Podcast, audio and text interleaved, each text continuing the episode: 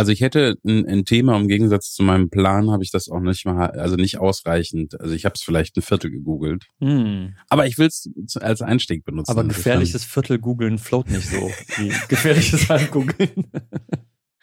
Okay, ja, let's try. Ich glaube aber, äh, nur bevor du das machst, wir hatten, glaube ich, beim letzten Mal irgendwas gesagt, wir müssen darüber noch reden, aber müssen wir nicht heute. Ich habe auch wieder vergessen. Worüber? Also sollte ich vielleicht nochmal hören. Also wir haben ganz häufig schon gesagt, das, das nächste Mal sollten wir darüber Ach so, sprechen. Okay. Also haben, und das machen wir einfach nicht. Dann haben wir, haben wir das nicht, also nö, das, also nicht, dass wir das nicht machen, aber äh, Nicht unbedingt das nächste, nächste Mal. genau. Also ein nächstes Mal. Irgendwann. Können wir die Formulierung dann, wir, wir müssen ein nächstes Mal darüber sprechen. Naja, also ich habe ja auch überlegt, äh, ich, ich äh, höre ja, ich höre ja den Podcast auch wirklich. Ähm, Wie gefällt er dir? ich bin manchmal sehr verwirrt, schon so, wie, so, wie sind sie denn jetzt dahin gekommen? Hast mal kurz zwei Minuten nicht, nicht zugehört und So, ja, Warum sind sie jetzt plötzlich da? Ja. Ähm, also, Tim.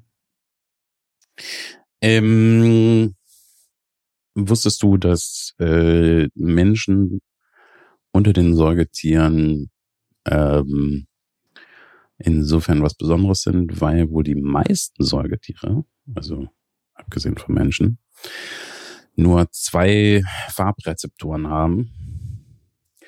Was bedeutet, dass die, dass es nicht nur, also man kennt das ja von Hunden, ne, dass man sagt, Hunde sehen bestimmte Farben nicht oder sehen bestimmte Mhm. Dinge gut oder schlecht. Und das eben, das gar nicht, also äh, ich weiß nicht, wie spezifisch es jetzt sagen wir jetzt Hundeblick ist, aber das sozusagen, was für die meisten Säugetiere gilt. Die meisten Säugetiere haben eben nur zwei Farbrezeptoren und deshalb sehen die quasi Realität ein bisschen anders als wir. Wow. Ähm, Das wusste ich nicht. Ich wusste, dass wir drei haben, aber jetzt, jetzt können wir uns blamieren und sagen, welche das sind, weil ich, ich überlege gerade die ganze Zeit, fuck, was war das nochmal? Das war nämlich nicht, das war nicht RGB. Das ist, das ist auf jeden Fall irgendwie anders. Aber ähm, wie heißen die Dinger? Also ich, Zäpfchen, ich, ich Zapfen? meine, wir haben äh, Rot, Doch. Blau und Gelb. Ja, Also ich kann es gerne nachgoogeln. Wir könnten wieder äh, äh, hm. Viertel Halbwissen zu halb gegoogelt machen. Googelst du jetzt, ne? Zapfen, genau. Drei verschiedene. Nee, genau. Diese Wellenlänge entsprechen den Farben Blau, Violett, Smaragdgrün und Gelbgrün. Also Blau, Grün und Gelb? Ja. Also kein Rot. Siehst du? Ich meine nämlich, es war, es war nicht RGB, aber das ist nur, das war, das war mein gefährliches Halbwissen. Jetzt, ich werde jetzt nicht diesen Wiki-Artikel komplett. Ja, ich wollte dir schon sagen, dass es ein bisschen langweilig ist, dir zuzuhören, du Wikipedia-Artikel. genau. Nee, ist schon wieder weg. Das, das könnte ein anderer Okay. Podcast sein, der. aber wieso so, sehen wir dann rot? Okay, wir wissen es nicht. Aber okay, Tiere doch, haben doch, nur, wir, also ich glaube schon, dass wir das wissen. Ja, wir aber, haben das mal, wir Naja, haben das also- mal im Studium gehabt. genau. Ne? Das ist lange Ähm. Genau. Und äh, aber dass sozusagen die ähm, die meisten Säugetiere das eben nur zwei haben und dass das eben äh, nochmal so ein, so ein Faktor ist und das ist ja bei ganz, ganz vielen Aspekten so, dieses die Wahrnehmung der Realität hängt natürlich stark davon ab, wie du, Wie deine Sinne. wie sind. deine Sinne sozusagen was aufnehmen können. Ne? Ja. Ähm, das fand ich total, also fand ich total interessant. Ähm, und nah, also naheliegend sozusagen im Thema, ähm, ich müsste unbedingt die Sendung mal rausfinden und ob das sozusagen wirklich so ist, ist, dass es irgendeine Sendung, also eine Animationsserie gibt, wo die Hauptfiguren Hunde sind und die Farben, die benutzt worden sind, sind die Farben, die Hunde gut sehen können. Und da gibt's im Internet dann relativ viele Views, wo Hunde halt diese Hundeserie gucken. Also die ist eigentlich eine Kinderserie, ne? aber äh, Mhm. die, aber die ist visuell für die ansprechend und äh, stimmt, normalerweise sind Hunde nicht so wahnsinnig äh, an Fernseher interessiert, aber vielleicht liegt das gar nicht an dem Medium, sondern an der, an der Farbkonstellation Ja. der Bildschirme, die für uns optimiert sind. Genau. Haben dann Katzen auch drei Auch drei? Zapfen? Nee, Also die haben zwei. auch nur zwei. Aber wahrscheinlich nicht die gleichen wie Hunde, weil meine Vermutung wäre jetzt, weil, weil Katzen gucken ja super gerne Fernsehen. Zumindest habe ich das gehört. Ich, ich habe ja keine Katze, aber äh, das ist so ein Stereotyp von Katzen vielleicht, dass die vom Fernseher sitzen und irgendwie Mäuse jagen und so oder äh, Fische und so. Und Hunde, also ich habe schon, ich habe, ich hatte einige und, und einige auch schon da und die sind immer so ein bisschen uninteressiert am ja, Fernsehen. also es, es gibt ja, also es gibt durchaus Videos, also mein, mein Hauptkonsum-Content sozusagen äh, auf Instagram sind Hundevideos. Ja. Äh, wo, Hund, also wo Hunde fern gucken. Mhm, ne? okay. Also, oder, also ganz witzig ist dann irgendjemand, äh, der, am, am Fernseher sitzt jemand am Tisch und hält halt irgendwie ein Essensteil etwas tiefer und der Hund geht halt hin und versucht das zu essen. Oder jemand wirft einen Ball und der Hund guckt halt in die Richtung, wo der Ball fliegen müsste. Also es Mhm. gibt schon. Also- Ähm, Also ist das auch ein, äh, es, es gibt ja so einen Mythos, dass so Hunde oder, oder Kühe oder so, dass die schwarz-weiß sehen und das stimmt eigentlich gar nicht, sondern die, sie sehen nur nicht das gleiche Farbspektrum wie wir. Genau, also also, schwa also äh, schwarz-weiß ist es so, also ich meine, soweit wir das wissen, ne? Also ähm, das ist ja ist ja schon schwer genug, das sozusagen bei Menschen zu bestimmen. Ähm, also die sehen Farben, aber die se also die Differenzierung zwischen unterschiedlichen Farben ist nicht so groß und das andere, das ist jetzt auch mehr als also weniger als halb gegoogelt. Ähm, das zum Beispiel bei Hunden zumindestens, äh, das wird aber wahrscheinlich bei vielen äh, diesen Tieren äh, oder ähnlichen Tieren wahrscheinlich so genauso sein, dass, äh, dass deren Blick besonders fürs Dämmerlicht optimiert ist. Mhm. Das heißt, dass die eine hohen, also eine hohe Differenzierung in Blautönen haben. Mhm. Ähm, genau. Äh, Und dann, es ist, es könnte- dann ist die Frage, ob man das, also Es könnte bei Katzen übrigens sein, dass es mehr geschwindigkeitsorientiert äh, ist. Also das ist ja Mhm. auch zum Beispiel, ähm, was ich immer total faszinierend Aber finde, und ich bin jetzt ja da kein. Experte, aber was ich immer total faszinierend finde, ist, dass, also jetzt zum Beispiel mein Hund, äh, das ist aber bei vielen Hunden so, dass der normalerweise, also wo ich das Gefühl habe, der ist mehr oder weniger blind sozusagen. Ne? Also wenn, wenn vor dem irgendwas sozusagen ist, kann sein, dass er das überhaupt nicht mitbekommt. Ich weiß aber nicht, wie viel das ist, weil er sich gerade auf sein Riechen konzentriert. Also er Hm. ist gerade mit einem anderen Sinn beschäftigt, deshalb Hm. guckt der halt nicht richtig Hm. oder also das wäre ja nicht das gleiche wie, also es ist eher kriege ich das mit, als ob ich das mitkriegen könnte. Und dann habe ich aber eine Situation im, im Park, wo irgendwie äh, gefühlt 500 Meter äh, weit, weit, weit weg irgendjemand zum Beispiel Yoga macht. Und das kriegt er dann mit und bellt, weil er das Mhm. komisch findet, weil irgendjemand komische Bewegungen macht. Ich denke immer so, das ist völlig crazy, wo ich immer denke, so du bist doch, also du, du wirkst die ganze Zeit so, als wärst du völlig blind, aber das gerade siehst du, ne? Also ähm, Yoga scheint so wie, wie Spinnen für Menschen zu sein. Also das, was uns irgendwie triggert. Und Yoga triggert auf jeden Fall Hunde. So, was macht der Mensch da? Das ist nicht normal. steh auf, steh auf, steh auf. Naja, ist halt die Frage, ob beim Puppy-Yoga sozusagen die Hunde das irgendwann auch total normal finden. Ich glaube, das ist einfach nur die Abweichung, Ja, eine Abweichung also von, selbst bei, es gibt ja auch so äh, YouTube-Yogis Yo- Yoga-Lehrer und Lehrerinnen äh, und äh, die, die Hunde haben, wenn die halt eine gewisse, also vor allen Dingen den Down Dog oder, oder gewisse Posen sind, wo der Kopf nach unten geht und äh, dann, dann kommen, kommen immer die Hunde an und, und, und vergewissern sich kurz und sind so wackeln mit dem Stetz und, und quasi lutschen äh, am, am Gesicht rum und so, ne, äh, schlecken die ab, äh, weil die, weil die sagen, ist alles okay, ne? sozusagen, weil die das, ich weiß nicht, weil die das lustig finden oder weil es eine Ausnahme ist zu unserem normalen Verhalten. Ähm, ich weiß, dass äh, Suri immer total äh, durchgedreht ist, wenn ich, einen, wenn ich einen Handstand gegen die Wand gemacht habe und so, ne? weil das ist halt das verkehrt rum. Komm runter! Ähm, das scheint aber sehr tief zu sitzen. Das ist irgendwie aber ganz typisch Hund. Ich glaube so, also ich weiß nicht, ob das bei Katzen auch so ist. Ich glaube nicht, weil Katzen sind immer so, ja, ist, ist mir eigentlich egal, was du machst. Mhm. Weißt du, mach's nur nicht so, dass es mich stört. ja. Okay, ähm, genau, also die, die sehen also ge gewisse Ausnahmen und bewegte Sachen. Hunde sehen ja auch Flugzeuge, obwohl die quasi gegen eine Wand laufen oder so, ne? Also was du gerade beschrieben hast. Aber die sehen dann die Welt irgendwie von ihrer Farbigkeit her auch anders. Und da hast du gerade gesagt, dass sie zum Beispiel extrem gut blau sehen können.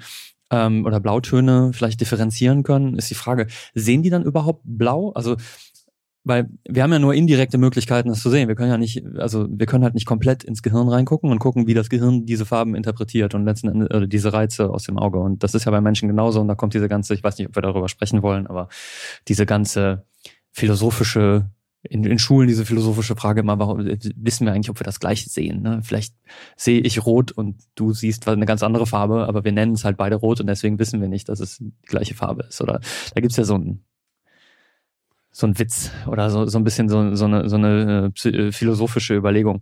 Aber äh, naja, also das Einzige, was, was, was man, was man, äh, also du kannst nur die Fähigkeit der Differenzierung testen. Genau, so, so, äh, weil also so wie die Frage ist, wenn du dich voll auf Blau optimierst, siehst du dann überhaupt noch Blau? Oder hilft also siehst du differenziert, also die Unterschiede zwischen den verschiedenen Blaus. Und du nimmst das Blau quasi komplett raus, also dein Gehirn filtert das quasi weg, weil es einfach nur das als Hilfe nimmt, um Kontrast oder sowas äh, zu machen. Mhm. Ähm, und jetzt, also keine Ahnung, wäre jetzt nur eine Frage in meinem naja, Kopf. Also das, das, das also ich, ich, ich, würde behaupten, das ist jetzt aber wirklich völlig aus dem Hut gezogen, ähm, dass wir das definitiv und auf keinen Fall wissen. Ja. Also, ähm, das, also, also es gibt mehrere Punkte, die da anschließen. Bei A äh, ist, es ist, vielleicht ist es für immer unmöglich, zwischen uns beiden sozusagen zu klären, ob, ob unsere Sinneswahrnehmung exakt die gleiche ist. Mhm. Also sehen wir, also wenn wir rot angucken, sehen wir das Gleiche das wissen wir nicht. Können wir vielleicht nicht. auch nie wissen. Ja. Also es wir wissen mittlerweile zumindest, dass es, dass es, dass es nicht unbedingt universell ist, weil sonst gäbe es sowas wie eine Rot-Grün-Schwäche ja nicht, weil wenn wenn es wirklich das gleiche gleiche wäre. Weil für jemanden, der die nicht hat, der sagt, wieso Rot und Grün sind komplett unterschiedlich und für, es gibt Menschen, für die die halt nicht unterschiedlich aussehen oder es gibt andere. Ja, Deu aber, Deu aber da, da, da, ist da ist noch ein, da ist noch ein bisschen ein anderer Effekt sozusagen. Ähm, soweit jetzt mein, das, das habe ich sogar halt gegoogelt. Ähm, ich meine, dass wir bei den meisten davon ausgehen, dass es wirklich an den Rezeptoren selber liegt. Hm. Das heißt, wir könnten sagen, dass dieser Unterschied wirklich ein sensorischer Unterschied ist. Also das ist nicht, Keine wie dein Gehirn die Information verarbeitet, sondern es ist äh, irgendwas in deinen Rezeptoren ist anders als bei den meisten. Mhm. Ähm, und da gibt es ja ganz so. verschiedene. Es gibt ganz unterschiedliche sozusagen, aber ähm, gehen wir jetzt davon aus, dass sozusagen da kein Unterschied in die, dieser Wahrnehmung ist. Hm. Selbst äh, wenn wir sozusagen wissen, es gibt bei uns keinen Unterschied sozusagen in der Wahrnehmung, und da weiß ich ehrlich gesagt nicht, äh, wann immer man sich sozusagen mit Leuten äh, unterhält, die dann die von Einblick hat, kriegt man ja mit. Die Biologie ist einfach unglaublich komplex. Genau. Ne? Also ich würde jetzt auch wetten, dass wir alle, also jeder Mensch hat wahrscheinlich eine absolut einzigartige Anzahl von Zapfen in seinem Auge und in einer bestimmten Verhältnis, wie kein anderer Mensch sie ganz genau so hat. Und das würde ja schon mal heißen, dass die sensorische, der sensorische, der reine rohe Input, der quasi, und dann sind natürlich auch noch die die Glaskörper anders geformt und die Linsen und wir haben mehr oder weniger neblige äh, äh Linsen und so weiter, ne? Und unsere ich weiß nicht, inwieweit die Augenfarbe vielleicht sogar damit reinspielt und Interaktionen hat und so. Also wir sehen, ich, ich, vermutlich ist es wahr, dass wir alle etwas komplett, etwas leicht anderes zumindest sehen. So. Erstmal so, rein vom, jetzt, vom Sensor, von der Sensorik, jetzt ja, nicht vom der Jetzt kommt aber noch ein wichtiger anderer ja. Grund. Ja. Ähm, ich glaube, es funktioniert, solange wir in einem sehr groben Spektrum sind und zum Beispiel etwas, was eindeutig rot ist, vergleichend zu etwas, was eindeutig blau oder eindeutig grün ist. Mhm. Es wird um einiges schwieriger und ich könnte mir vorstellen, dass man irgendwann rausfindet, dass es eben da sehr persönliche Unterschiede gibt, ist ab wann merkst du, dass ein, also ein Farbton ein unterschiedlicher Farbton ist? Mhm. Also, und ich könnte mir vorstellen, dass es sozusagen wie bei vielen anderen Sachen ist. Es gibt Menschen, die haben ein sehr gutes, vielleicht aber auch nur spezifischen Kombination sozusagen, Farben zu unterscheiden. Und Menschen, denen fällt das halt schwieriger. Ne? Mhm. Und da ist so ein bisschen eben ein, äh, ja, nicht, äh, da es ja nicht diskret ist, sondern in der Realität sozusagen ja eine ein äh, nie endende minimale Veränderung quasi, gibt es irgendwo einen Differenzierungspunkt sozusagen und der könnte eben bei den einen mehr oder bei den anderen weniger sein. Das schließt wiederum an, wann bezeichnen wir etwas zum Beispiel als rot ja. oder als blau. Ne, das ist sozusagen dann Diskussion, ob, ob ein bestimmter, äh, sag ich mal, ist jetzt Türkis ein Blau oder ein Grünton. Aber das ist gelernt, ne? Weil das ist Sprache. Und also da, da, das hatten wir, ich meine, das hatten wir auch im Studium, ne? Wir hatten so ein Spektrum von einem Farbverlauf von grün äh, nach blau und dann so an welcher Stelle äh, ziehen wir die Linie, wo es noch grün ist und an welcher Stelle ist es schon blau. Ja, und diese Linie wird, wird immer unterschiedlich gesetzt von, von Mensch zu Mensch. Genau, dass diese Linie sozusagen unterschiedlich ist. Und klar, du hast kulturelle, so hast kulturelle Unterscheidungen. Das, das war auch ein wahnsinnig spannender äh, Beitrag mal zu ähm, äh, quasi ich bin mir nicht hundertprozentig sicher, ob es das Russische war. Es geht irgendwie darum, wie viel Grundfarben das Konzept, also das kulturelle oder sprachliche hm. Konzept sozusagen, wie viel Grundfarben es besitzt. Hm. Und dass das teilweise unterschiedlich, also wirklich ja. unterschiedlich ist. Es ja. ist jetzt nicht so, dass jetzt irgendwie blau heißt halt blue in Englisch, ähm, sondern dass es wirklich unterschiedlich sein kann und dass quasi die Basisfarben sich verändern. Das ist natürlich in unserer globalisierten Welt, wird sich das mehr anpassen. Ja. Ähm, äh, das heißt, es gibt sozusagen einen, also einen Annäherungspunkt sozusagen, dass wenn jetzt jemand sagt, das hier ist ein Blauton, viel mehr Leute sozusagen auf der Welt jetzt mitbekommen, dass das jetzt als blau bezeichnet worden ist. Aber das verschiebt sich, definitiv. Ähm, auf jeden Fall. Ich ja, ich denke mal, wenn, wenn, wenn du jetzt dieses so ein, so ein RGB-Farbrad nehmen würdest und in, in verschiedenen Teilen der Welt jemandem sagen würdest, nimm, nimm das, was am ehesten blau repräsentiert, dass auch dieser Punkt unterschiedlich ist. Das ist aber auch, also wir haben ja sowieso Verzerrungen von innerhalb des Menschen. Also wenn du einen Menschen an unterschiedlichen Zeitpunkten fragst, wird er auch nicht immer da genau die gleiche Farbe nehmen, weil das halt inhärent so ein bisschen unpräzise ist. Ne? Es, es gibt halt keine, wir, wir sehen ja nicht die mathematische Realität hinter der Farbe. Und der Computer äh, hat natürlich dazu geführt, äh, dass das eine globale Möglichkeit einer Standardisierung gibt. Es gibt Bildschirmstandards und so weiter und es gibt, es gibt ja auch ein, ähm, also nicht nur Pantone, sondern auch andere Farbstandard, Standards Bodies sozusagen, die für mathematische Farbwerte in einem bestimmten Farbraum Namen auch deklarieren. Das ist dann Karminrot und das ist irgendwie, ja. ne, Sienna Braun oder so, ja, und das ist ein ganz, ganz bestimmter Wert, was notwendig ist, weil wir Menschen total gerne Dinge in Schubladen stecken und wenn ich halt in Asien etwas in äh, Sienna Braun streichen will, dann will ich nicht erst nach Sienna fliegen müssen, um mir die Referenz zu holen oder so, ja. Also warum auch Weil immer. Du weißt, es ist nur ein Name, ne? Ja, das ist nur ein Name.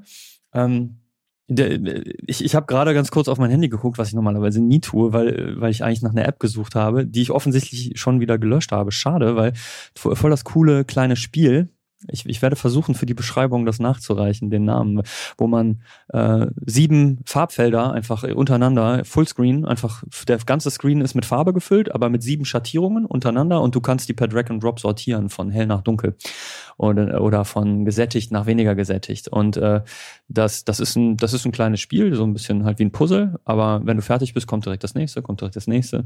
Ist sehr, sehr entspannt, weil es nicht besonders aufregend und ähm, meine kleine kann das zum Beispiel auch. Die braucht aber noch ein bisschen länger. Und ich merke das auch in der Interaktion mit ihr. Ähm, quasi, die sagt immer, nee, das ist doch pink. Nee, nein, das ist doch türkis und so. Und das ist manchmal bei Farben, die das halt nicht sind. Also die, die dann, wo ich eher sagen würde, nee, das ist rosa. Ne? Und das, das eher daran, da, daran merkt man, halt Kinder lernen eben noch, was sagt man denn zu einer bestimmten Farbe überhaupt. Und äh, rosa und pink sind erstmal auf dem als Worte so nicht und nee, ja. Als Farben sind sie ganz klar differenzierbar irgendwo, weil das eine ist extrem gesättigt und das andere ist eher, eher Pastell. Aber diese, diesen Bedeutungsunterschied, das weiß man als Kind ja Ah, nicht gut, unbedingt. also da würde ne? ich jetzt mal äh, vermuten, wenn du eine Umfrage einfach auf der Straße machst, Ja, da hätten viele Leute wahrscheinlich Das- Schwierigkeiten. das, Pink das und, ist äh, für die rosa. fast viele, viele Leute sozusagen vielleicht auch Äquivalent. Ja, ist das okay. Gleiche Ja, sozusagen. ist es nicht. Okay, aber okay, da komme ich jetzt wieder mit, Ja, ja. mit meinen Schubladen und so. Aber ähm, was man aber, also wir da haben hab- natürlich da auch- habe ich, eine- da hab ich eine Anekdote, um das Okay, kurz mal anzuschließen. Also äh, irgendwann hat, ein- hat ein, äh, ein Freund von mir mich eingeladen, ähm, Silvester in Paris zu verbringen. Schon Ewigkeiten her. das ist aber nett. War auch eine sehr nette, war auch eine sehr nette Zeit. Und ich habe irgendwie, ich glaube, der Woche vorher mit irgendwie jemandem mich getroffen und dann kam irgendwie auf, dass es den, den Glauben gibt, dass es ähm, ähm, Glück bringt, wenn man rote Unterwäsche trägt. Mhm. Ist das nicht, kommt das nicht aus Asien? Also Neujahr ist doch in Asien eigentlich mit Rot und Gold in China vor allen Dingen assoziiert. Vielleicht deswegen, aber Das weiß ich nicht. Hm. Ja, stimmt. Also Rot für Feuer, schlechte Geister. für- Aber das ist jetzt nicht das Thema. okay. Also, auf jeden Fall, dass es sozusagen Glück bringt, wenn man rote Unterwäsche trägt. Im Zug, wir sind in äh, Thales gefahren, habe ich dann das erzählt, dass mir letztens jemand erzählt hat, dass rote Unterwäsche viel Glück bringt. Und alle so, ha, ha, ha, ist ja interessant. Hast du denn rote Unterwäsche mitgebracht? Und ich so, ja klar, habe ich rote Unterwäsche dabei. Also, wir sind, glaube ich, drei Tage vorher sozusagen da gewesen und irgendwann sind wir dann äh, auf dem wir waren auf irgendeinem Hügel, ich weiß jetzt nicht mehr, das ist ein ganz berühmter Hügel. Montmartre. Ähm, und äh, es war also Silvester. Das wird runtergezählt, alle stoßen an. Und irgendwann äh, sagt jemand, lass uns mal unsere rote Unterwäsche zeigen, weil in der Zwischenzeit alle rote Unterwäsche auf hatten. Also ziehen alle sozusagen ihre Unterwäsche aus, ihre, aus ihren Klamotten raus. Sie drehen sich zu mir und sagen, verdammt nochmal, das ist doch kein Rot. Aber war es nicht dunkel? Ist doch Mitternacht. Naja, es war, also die haben dann plötzlich, die äh, haben auch Licht gemacht sozusagen, um das zu sehen. Jetzt muss man sagen, in meiner Interpretation war das Rot, Okay. es war halt Bordeaux. Naja. Was Bordeaux für, ist ein Rot, Bordeaux ist ein Rotton. Die anderen haben aber alle so ein Knallrot gekauft. Mhm. Das jetzt also war's große Empörung, Außenseiter. dass ich sozusagen ja gar keine rote Unterwäsche. Ich da so, das ist das? Bordeaux. Bordeaux ist eine Das Rotton. ist, das ist Bordeaux. Das klingt wieder nach Loriot. So, und dann war aber die Diskussion, ob das quasi schon ein lila Ton gewesen wäre oder Mm. nicht. Und ähm, ja, mir wurde dann abgestritten sozusagen, dass, dass ich rot getragen Okay, habe. dir wurde das Rotsein entzogen. Ja, Das genau. Unerhört. Äh, was vielleicht auch einfach eine unterschiedliche Rezeptorenanzahl bei mir bedeutet. vielleicht habe ich das roter gesehen. Also, ich weiß nicht. Aber äh, also Mhm. äh, es war eigentlich total lila.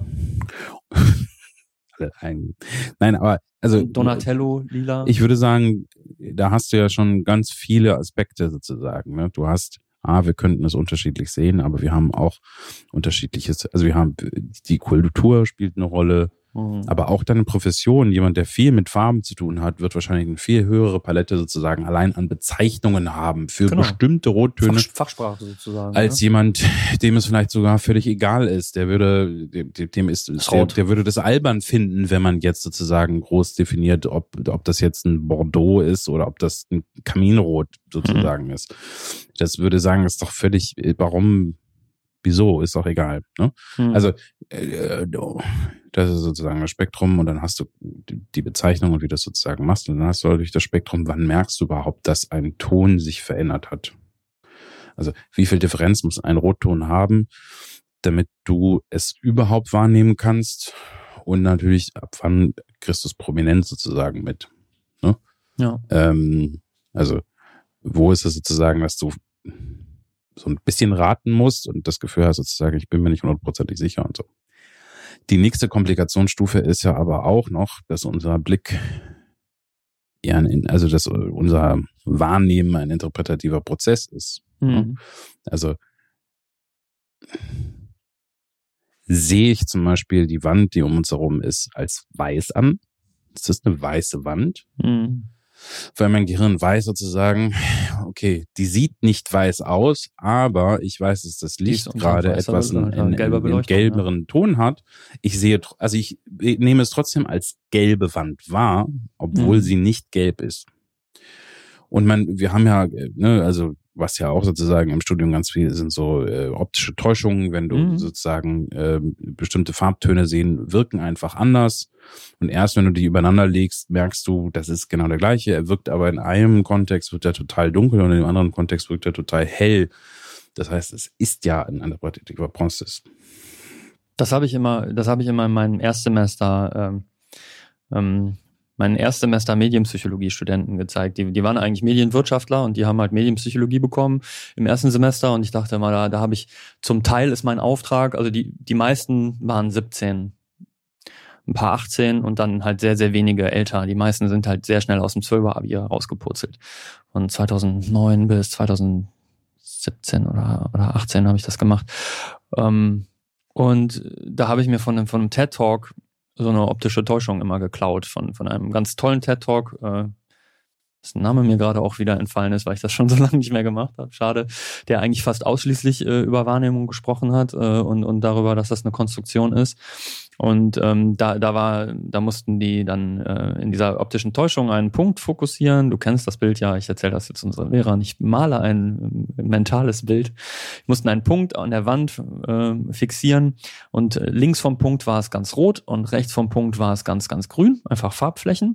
Und dann mussten sie sich das so, sagen wir mal, eine Minute angucken, ohne von diesem Punkt wegzugucken. Einfach damit quasi ähm, das das Gehirn lernt, die, die linke Seite meines Sichtfelds ist gerade rot beleuchtet und die rechte Seite meines Sichtfelds ist grün beleuchtet. Was ja sogar stimmt, weil es von Beam, ein Beamer-Bild war. Es war ja nicht mal ein Bild, sondern ein, eine Beleuchtung sozusagen.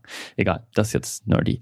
Ähm, und dann mussten sie von dem Punkt zwischen den beiden Farben runtergucken auf äh, einen Punkt zwischen zwei Bildern. Diese beiden Bilder waren aber komplett identisch haben sie vorher aber schon gesehen, dass sie identisch sind. Aber wenn du eine Minute auf diese rot-grün äh, geguckt hast und runter guckst, dann sehen diese Bilder danach komplett unterschiedlich aus. Ne? Das, das eine ist irgendwie blau verschoben, das andere ist eher, ich weiß es nicht mehr genau, gelb verschoben oder so. Ähm, eben nicht rot oder grün auch, auch zum Beispiel. Es ist nicht so, dass das einfach nur ein Nachleuchten ist, äh, was, was da drüber gelegt wird, sondern es, es, es wird halt negativ multipliziert. So auch wenn man zum Beispiel auf was sehr, sehr Helles guckt und dann auf eine Wand guckt, dann sieht der Punkt sehr dunkel aus. Ne? Mm. Weil, und das ist eigentlich nicht das ist halt quasi das Gehirn äh, und oder der ganze Sehapparat ist quasi träge. Er denkt immer noch, dass das, was man gerade gesehen hat, in der Beleuchtung, äh, unter der Beleuchtungssituation ist wie, wie zuvor. Und der verschiebt einfach das Bild, was er sieht, in die Richtung, um die Realität darzustellen, aus seiner Sicht sozusagen, aber vollkommen unabhängig von unserer bewussten Wahrnehmung natürlich. Und das ist total schön, weil dieser Effekt, der passiert bei jedem. Äh, ich hatte wirklich keine Studentin, äh, die, äh, die, die gesagt hat oder der gesagt hat quasi, ich sehe das nicht und, und alle waren immer total so, oh krass, ja.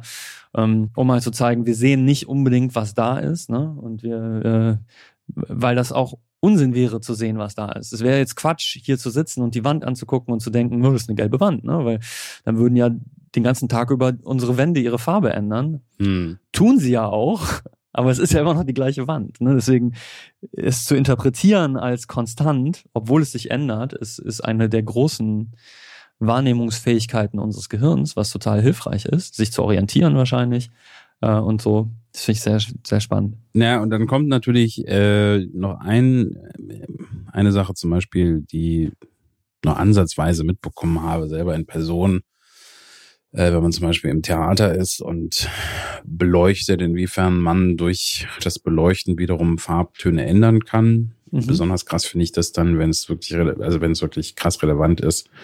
Ähm, das war, glaube ich, ein Making-of von Matrix, glaube ich. Und da haben die irgendwie darüber gesprochen, aus wie vielen unterschiedlichen Materialien sie äh, Neos Mantel gebaut haben. Also der Hauptcharakter hat einen schwarzen, einen schwarzen Mantel an. Mhm. Und dann sprechen die darum sozusagen, wie viele unterschiedliche Mäntel sie gemacht haben, weil eben diese Mäntel je nach Beleuchtungssituationen und anderen Faktoren anders aussieht und er soll aber überall gleich aussehen. Damit er überall gleich aussehen muss, müssen die unglaubliche Anstrengungen machen. Hm. Und das finde ich total, also das ist, finde ich total Krass, crazy ja. sozusagen, wenn du überlegst, ähm, das ist so eine, das ist so eine totale Kleinigkeit, ne? Aber es ist halt, es soll immer der gleiche Schwarzton sein und deshalb musst du Anpassungen wahrnehmen, ne? Wie, wie glänzend, matt. Also all diese Ja. Faktoren sozusagen äh, kontro werden kontrolliert, damit es ähnlich, also damit es gleich sozusagen bleibt unter unterschiedlichen Bedingungen.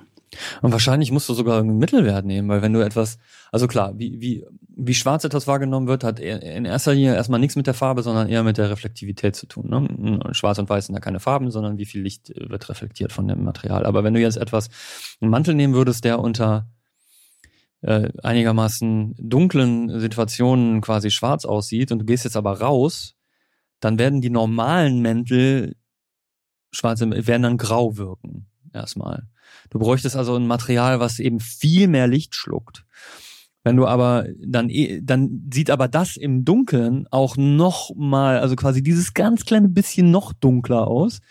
Äh, Es gibt bestimmt auch da Punkte, wo man das nicht mehr differenzieren kann, aber quasi, wenn du also einen Mantel nimmst, der zu dunkel ist im Hellen, dann kriegst du den nicht ausgeglichen, weil er im Dunklen dann wieder ganz dunkel ist. Also, aber wahrscheinlich musst du das so machen. Du brauchst wirklich den, den schwärzesten, den du kriegen kannst im Hellen und dann einen etwas reflektiveren. Nee, und es gibt, es gibt natürlich sozusagen zum Beispiel bei Kameratechnologie auch noch den Weißabgleich. Mhm. Also quasi damit das, das, was das Auge quasi automatisiert macht, kannst du das bei der Kamera versuchen auch zu machen, Hm. indem du halt sagst, okay, ich nehme jetzt eine Fläche, die ist per Definition quasi die weiße Fläche. Hm. Dann sage ich der Kamera, das hier ist weiß. Und ab dem Moment gleicht es das Bild sozusagen an. Das heißt, ne, wenn man den Weißergleich mit was Falschem macht, also nicht mit was Weißem, dann funktioniert es natürlich nicht so richtig. Hm. Aber du nimmst jetzt ein weißes Blatt Papier und das wird sozusagen in dem richtigen Licht sozusagen äh, wird gesagt, das hier ist weiß und ab dem Moment stellt es die Farbe weiß dar. Das ist sozusagen, Mhm. was unser Gehirn dann macht und dann hast du nachher noch Color Correction Wo, zu machen, dass du sozusagen, ähm, wenn du in unterschiedlichen Locations gedreht hast, musst Mhm. du meistens die Farben ein bisschen aneinander angleichen, weil Mhm. sonst sein kann. ja, Color Grading nachher. Ne? ne? Oder, oder, ist, oder du setzt es ist eine überhaupt. Veränderung sozusagen in der Zeit. Du kannst ja auch künstliche Farben setzen. Du willst, dass es ganz anders Genau. äh, aussieht. Oder du willst, Genau. dass es gleich aussieht. Genau. Aber ich glaube, da unterscheiden sich aber, also natürlich unterscheiden die sich, weil Kameras sind viel, viel, viel schlechter da drin als unser Gehirn, weil und Kameras machen es mathematisch und unser Gehirn macht es irgendwie anders. Matschartig. äh, matschartig, organisch. So immer, immer wenn, wenn man im, wenn man im Fitnesstraining eine Übung in Anführungsstrichen schlecht macht, dann kann man die einfach organisch nennen, organic, das sind Organic Squats und dann ist das okay. So, weil da, da, da, dass die Haltung nicht kom komplett perfekt ist. So, also die, das Gehirn macht das organisch. Was ich damit meine ist, also wenn du in der Kamera einen Weißabgleich machst und ein Blatt Papier nimmst, was unter gelber Beleuchtung ist, danach sieht das auf dem Foto oder auf dem Video weiß aus, nicht mehr gelb. Und alle anderen Farben werden ja entsprechend auch verschoben. Unsere Augen funktionieren aber nicht so. Wir sehen die Wand da, die weiße Wand. Wahrscheinlich weiße Wand. Ich weiß nicht, ich weiß es nicht 100 pro, aber wahrscheinlich deine weiße Wand hier. Wir sehen die gelblich, wenn wir darauf achten. Wir, aber wir sehen sie auch als weiße Wand. Wir sehen beides. Wir sehen den, wir, wir, wir sehen den Nicht-Weiß-Abgleich und wir fühlen und wissen aber den Weißabgleich. Mhm. Also wir, die Bedeutung ist ein, ist für uns klar, aber das, was wir sehen, ist, ist nicht unbedingt so. Wir haben aber trotzdem diese Korrekturen auch, sonst würde der, dieser, diese optische Täuschung, die ich gerade eben beschrieben habe, ja nicht funktionieren. Die, die einen ja wirklich ähm, ähm, fehlleitet. Äh, also, also haben wir auch diesen Farb- und Weißabgleich. Äh, ganz klar. Ähm, aber eben nicht so, nicht mathematisch, nicht an oder aus, sondern irgendwie so ein Mittelding, so ein bisschen. Genau so. Ich denke, also da, das wird so wie so wie unsere Sinn, also unsere Sinn. Ich nehme nicht oft Evolutionspsychologie zur Hilfe, aber ich meine bei bei unseren Sinnen ist man da relativ safe, ähm, auch wenn Farbnamen und so haben wir schon gesagt, sozial und so weiter, aber quasi unser Sehen hat sich evolutionär entwickelt, größtenteils. Ähm, Nee, das geht nur für die Evolutionspsychologie. ähm, dass unsere und die, dieser Weißabgleich und der Farbabgleich in unserem Kopf, der muss ja nur so viel sein, dass es uns hilft. Der hat keine mathematische Reinheit irgendwie in, oder keine Bedeutungsreinheit im Sinn, sondern es muss uns helfen zu sehen und uns orientieren zu können und ähm, gesund von ungesund und gefährlich von harmlos und irgendwie äh, heiß von kalt und so weiter, also unterscheiden zu können und nicht quasi 100% akkurat mathematisch 01 und so weiter. Also ich muss diese Wand nicht als weiß sehen, weil sie eigentlich weiß ist. Es, ich, ich muss ja sogar wissen, also vielleicht sollte ich sogar wissen, dass ich gerade in gelber Beleuchtung bin, weil wenn es jetzt wirklich aus der Natur käme, wäre vielleicht die gelbe Beleuchtung äh, äh, wichtig zu wissen. Ist es gerade, ist das die Sonne, die mich gerade, äh, die meine Umgebung beleuchtet, oder ist das ein Feuer, die mein, das meine Umgebung beleuchtet? Und deswegen ist die, also die Beleuchtung meiner Umgebung für mich sehr, sehr wichtig wahrzunehmen. Ähm, aber ich muss eben immer noch wahrnehmen, dass es die gleiche Be Umgebung ist, damit ich weiß, okay, ich bin zu Hause oder ich bin eben nicht zu Hause oder ich bin, bin hier oder da oder das ist halt ein Baumstamm und das ist der Hintergrund und was auch immer. Ne? Ja, ich, ich würde die, also die Formulierung ist vielleicht etwas schwierig bei der ganzen Sache. Welche? Evolutions... Äh, das ist mir, also... Psychologie?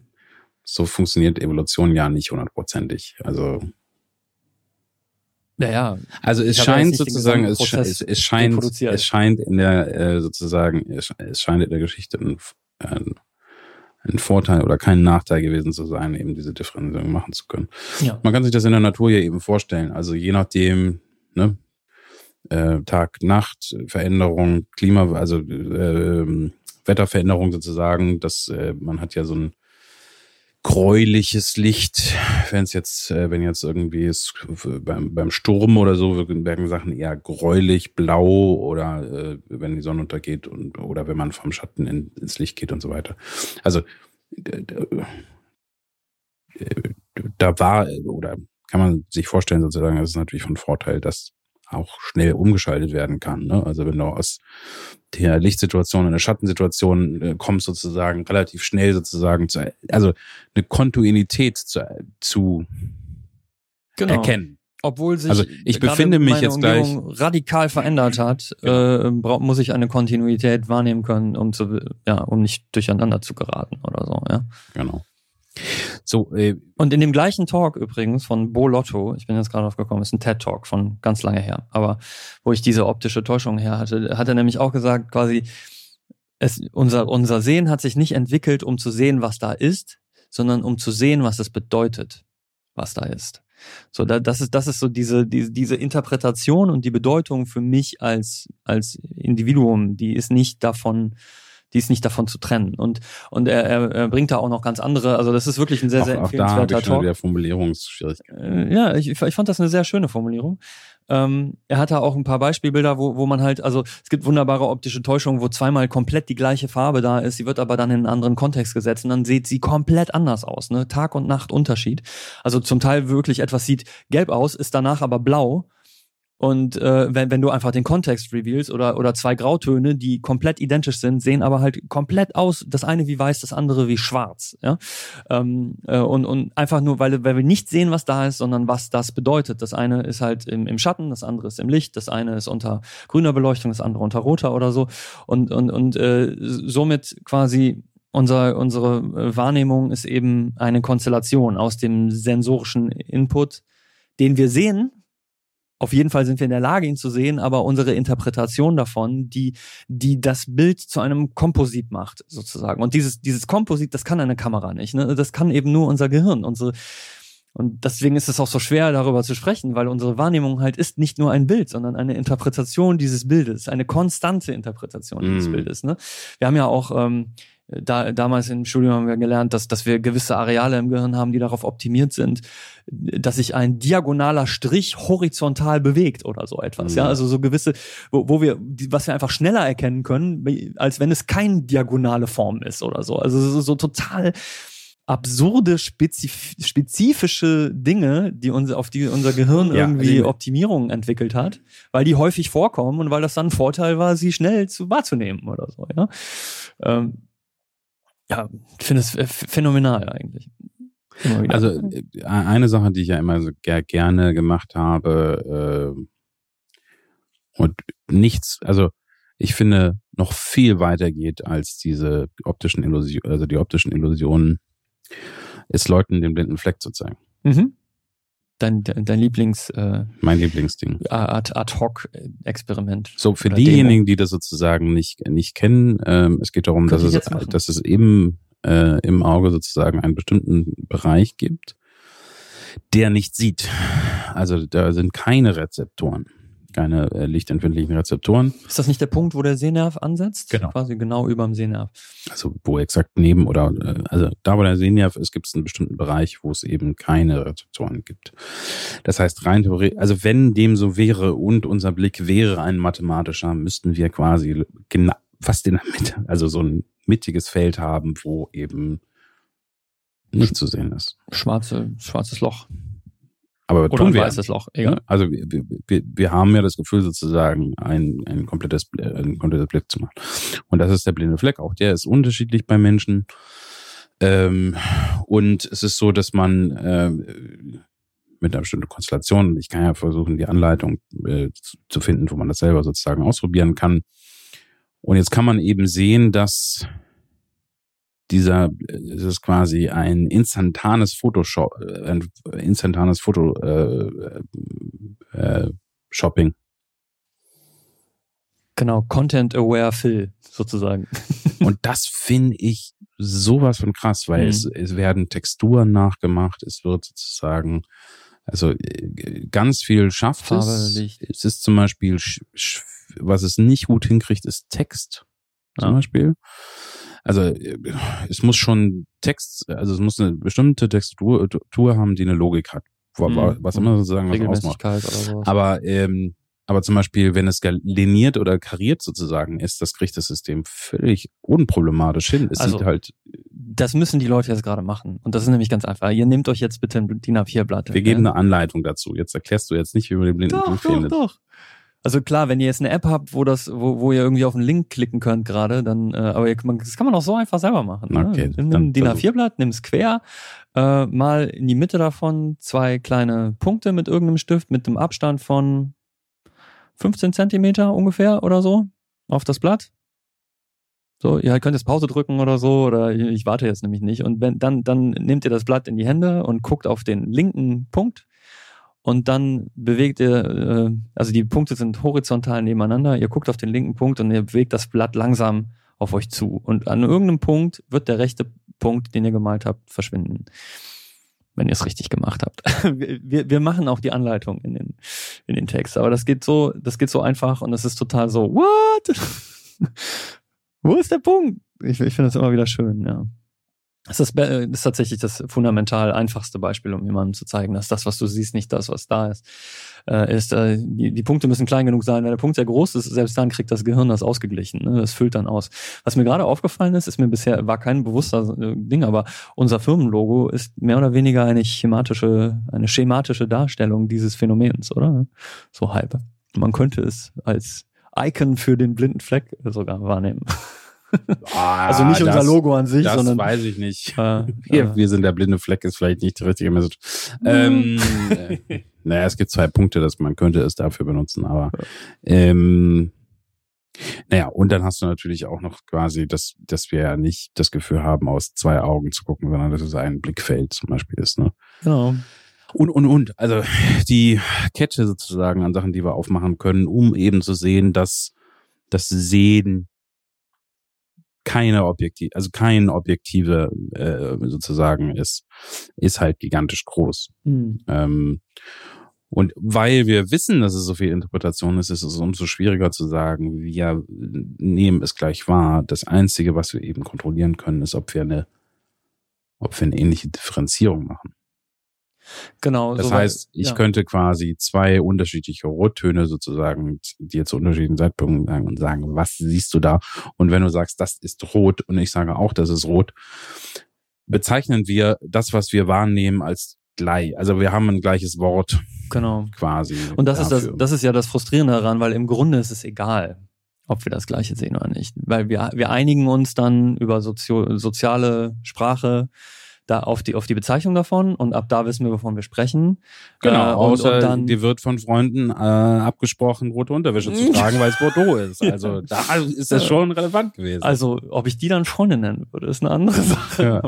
Ja. Äh, ich respektiere und, dein Rot. und sie fühlten sich äh, betrogen, weil sie meinten, das wäre kein Rot gewesen. Also Die, die, die dachten, du hast dich aber auf ihre Kosten lustig gemacht, weil du halt eigentlich total okaye Unterwäsche anhattest. Die hatten so grellrote, furchtbar grelle, keine Ahnung. Die hatten sehr ähm, schöne rote- Tomaten, äh, Tomatenrote das war richtig knalliges, schönes Rot. Aber Mhm. meins war halt schönes Bordeaux-Rot. Mhm. Ähm, So, aber die, diese, diese Unterschiede, ich glaube, da können wir, da, da, also da kann ich zumindest auch aus Erfahrung sprechen, aber vielleicht auch nur, weil mit den Leuten, mit denen ich bisher darüber gesprochen habe, Familie, aber zum Beispiel auch Sebastian, einer unserer Mitarbeiter, mit denen ich, mit dem ich ganz oft über Farben diskutiere, wenn wir an einem Projekt zusammenarbeiten und dann diese kleinen Unterschiede und was zum Beispiel auch, und da komme ich jetzt drauf, ist dieser Punkt, wann ist eine Farbe aus unserer subjektiven Sicht eine ästhetisch ansprechende Farbe, dass wir da irgendwie doch merken, dass wir gleich sehen. Es gibt auch Unterschiede, aber es gibt quasi, man, wir, wir können uns eine Farbe angucken, gemeinsam auf dem Bildschirm oder sogar online in einem Remote-Termin äh, auf zwei Bildschirmen und sagen, das stimmt noch nicht so ganz, oder? Irgendwas ist mit der Farbe nicht richtig. Und dann, ja, stimmt, was müssen wir noch machen? Und, und dann so, ah ja, okay, ah, viel besser. Und äh, ist egal, ob das ein Rotton, Grünton, also egal welcher Farbton das jetzt erstmal ist.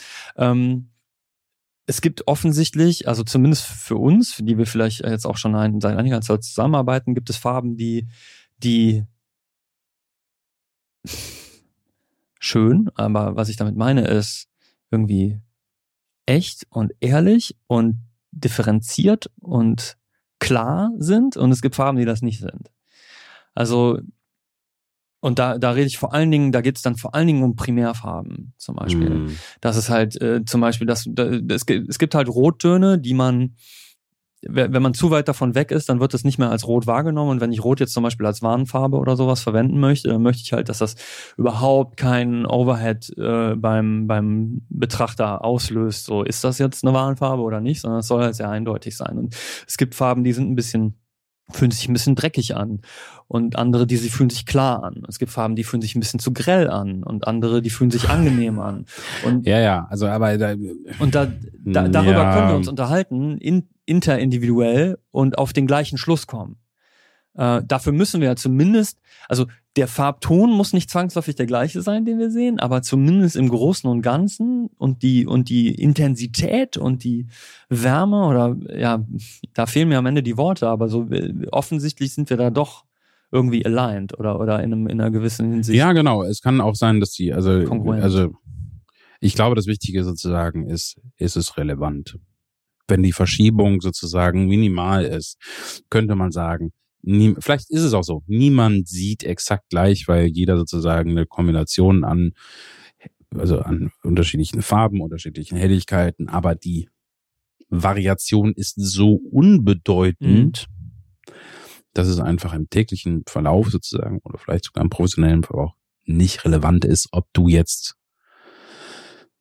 Ein Grad ein, oder ein Grad eine. Nano, äh, Nanowellenlänge äh, sozusagen nach da oder nach da verschoben ist, Mhm. macht überhaupt gar keinen Unterschied. Ne? Das ist natürlich auch, äh, ja, definitiv. Also man könnte sagen, von allem, was, also wir wissen, wir werden es vielleicht nie wissen, wir merken aber, dass zumindestens solange wir äh, äh, das sozusagen im relevanten Kontext ist, funktioniert. Wir scheinen die gleichen Sachen, wir gleichen Sachen wahrzunehmen und sie gleich bezeichnen zu können. Ob wir sie exakt wahrnehmen sozusagen, ist dabei eigentlich nicht so relevant. Aber anderer Fall sozusagen von dem persönlich, was ich ja auch nie überprüfen kann, äh, ähm, dass du mal gesagt hast, dass du ähm, bei Monitoren, die eine zu geringe Herz Mhm. Frequenz hast, das Bild flackern siehst, wo Ja. andere das Bild nicht flackern sehen. Ja. Tust du das immer noch? Das ist eine gute Frage. Ich habe lange nicht mehr so einen alten Bildschirm gesehen. also kann sein, dass meine Augen halt, ich, ne, ich bin jetzt 40. Aber da ist die Äh, Frage, ob es eine Frage sein, dass der, das im- der, der, Qualität der Also Augen beim, ist. ne? beim Hören ist es de definitiv so. Mit dem, im, Im Laufe der Zeit verlieren wir unsere hohen Frequenzen, die wir hören. Äh, ich hatte das vor kurzem noch. Ne? Hab irgendwo ein, ich, ich habe ihn noch gehört, einen Fiebton. Äh, und äh, meine, meine Schwiegermama, äh, die, die konnte, die hat das Geräusch nicht gehört. Wohingegen, also Lilly hört zum Teil, na, ist vielleicht noch nicht das beste Beispiel, aber sehr wahrscheinlich hört sie zumindest hohe Töne sehr viel früher als ich, also sehr viel höher und leiser als ich. Ähm, ich weiß nicht, ob das bei Augen auch so ist. Das ist eine gute Frage. Also, also die, also ich habe letztens gesehen, äh, dass äh, ich glaube, die Farbintensität nimmt ab. Okay, aber ist das. Du siehst irgendwann im Alter das könnte aber die, weniger der graue Star sein. Sitzen. Das könnte der graue Star sein, dass die Linse anläuft. Ja, könnte sein. Und das er mit der- aber dass das Erklärungsmodell war, dass die, äh, dass die Farbempfindlichkeit äh, mit Der Zapfen irgendwann abnimmt. sinkt. Okay.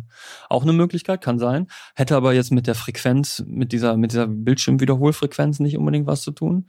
Ähm, beim Gehör ist es ganz klar einfach eine, also eine, eine Elastizität des Trommelfells, würde ich mal behaupten, dass das mit der Zeit etwas weniger elastisch wird und deswegen nicht mehr so feine Schwingungen aufnehmen kann. Und besonders hohe Töne sind halt besonders feine Schwingungen, weil die Frequenz so hoch ist. Aber wie die Frequenz der, die, die, die quasi die Scanrate, ich glaube sogar hat jemand hat das mal ausgerechnet, was wir eigentlich, wie viele Bilder pro Sekunde wir sehen. Wir sehen aber verhältnismäßig relativ wenige eigentlich. Also wenn du mal eine Hand schnell an dir vorbei Entschuldigung, äh, wenn wir mal eine Hand schnell an deinem, deinem Auge vorbei äh, ziehst, dann sieht man das ja. Man sieht die nicht die ganze Zeit, sondern die verschwimmt oder die wird blasser. Unser Auge interpoliert da aber auch viel. Die ruckelt ja auch nicht, ne, sondern die, die, die verwischt, verwäscht, Motion Blur, ja. Ähm, wie heißt das auf Deutsch? Gesch Geschwindigkeitsunschärfe? Keine Ahnung. Aber ob das mit der Zeit dann nachlässt? Hm, keine Ahnung. interessant. Müsste man mal, interessant. müsste man Also da, da habe ich dann also- epileptische, äh, ich habe da sogar Epilepsie von bekommen. Also der, der, der erste Computer, der erste äh, wirkliche Farbcomputer, hier so ein, ein, ein Pentium oder sowas, äh, Pentium 1 war das, glaube ich, der erste Familiencomputer, wo man richtig auch Spiele spielen konnte. Und das war so ein ganz fürchterlicher 15 Zoll Röhrenmonitor. Und der hatte wahrscheinlich, weiß ich nicht, 30 Hertz, 40 Hertz, ich, ich weiß es ehrlich gesagt gar nicht. Auf jeden Fall habe ich das halt gesehen, besonders deutlich aus dem Augenwinkel von weitem.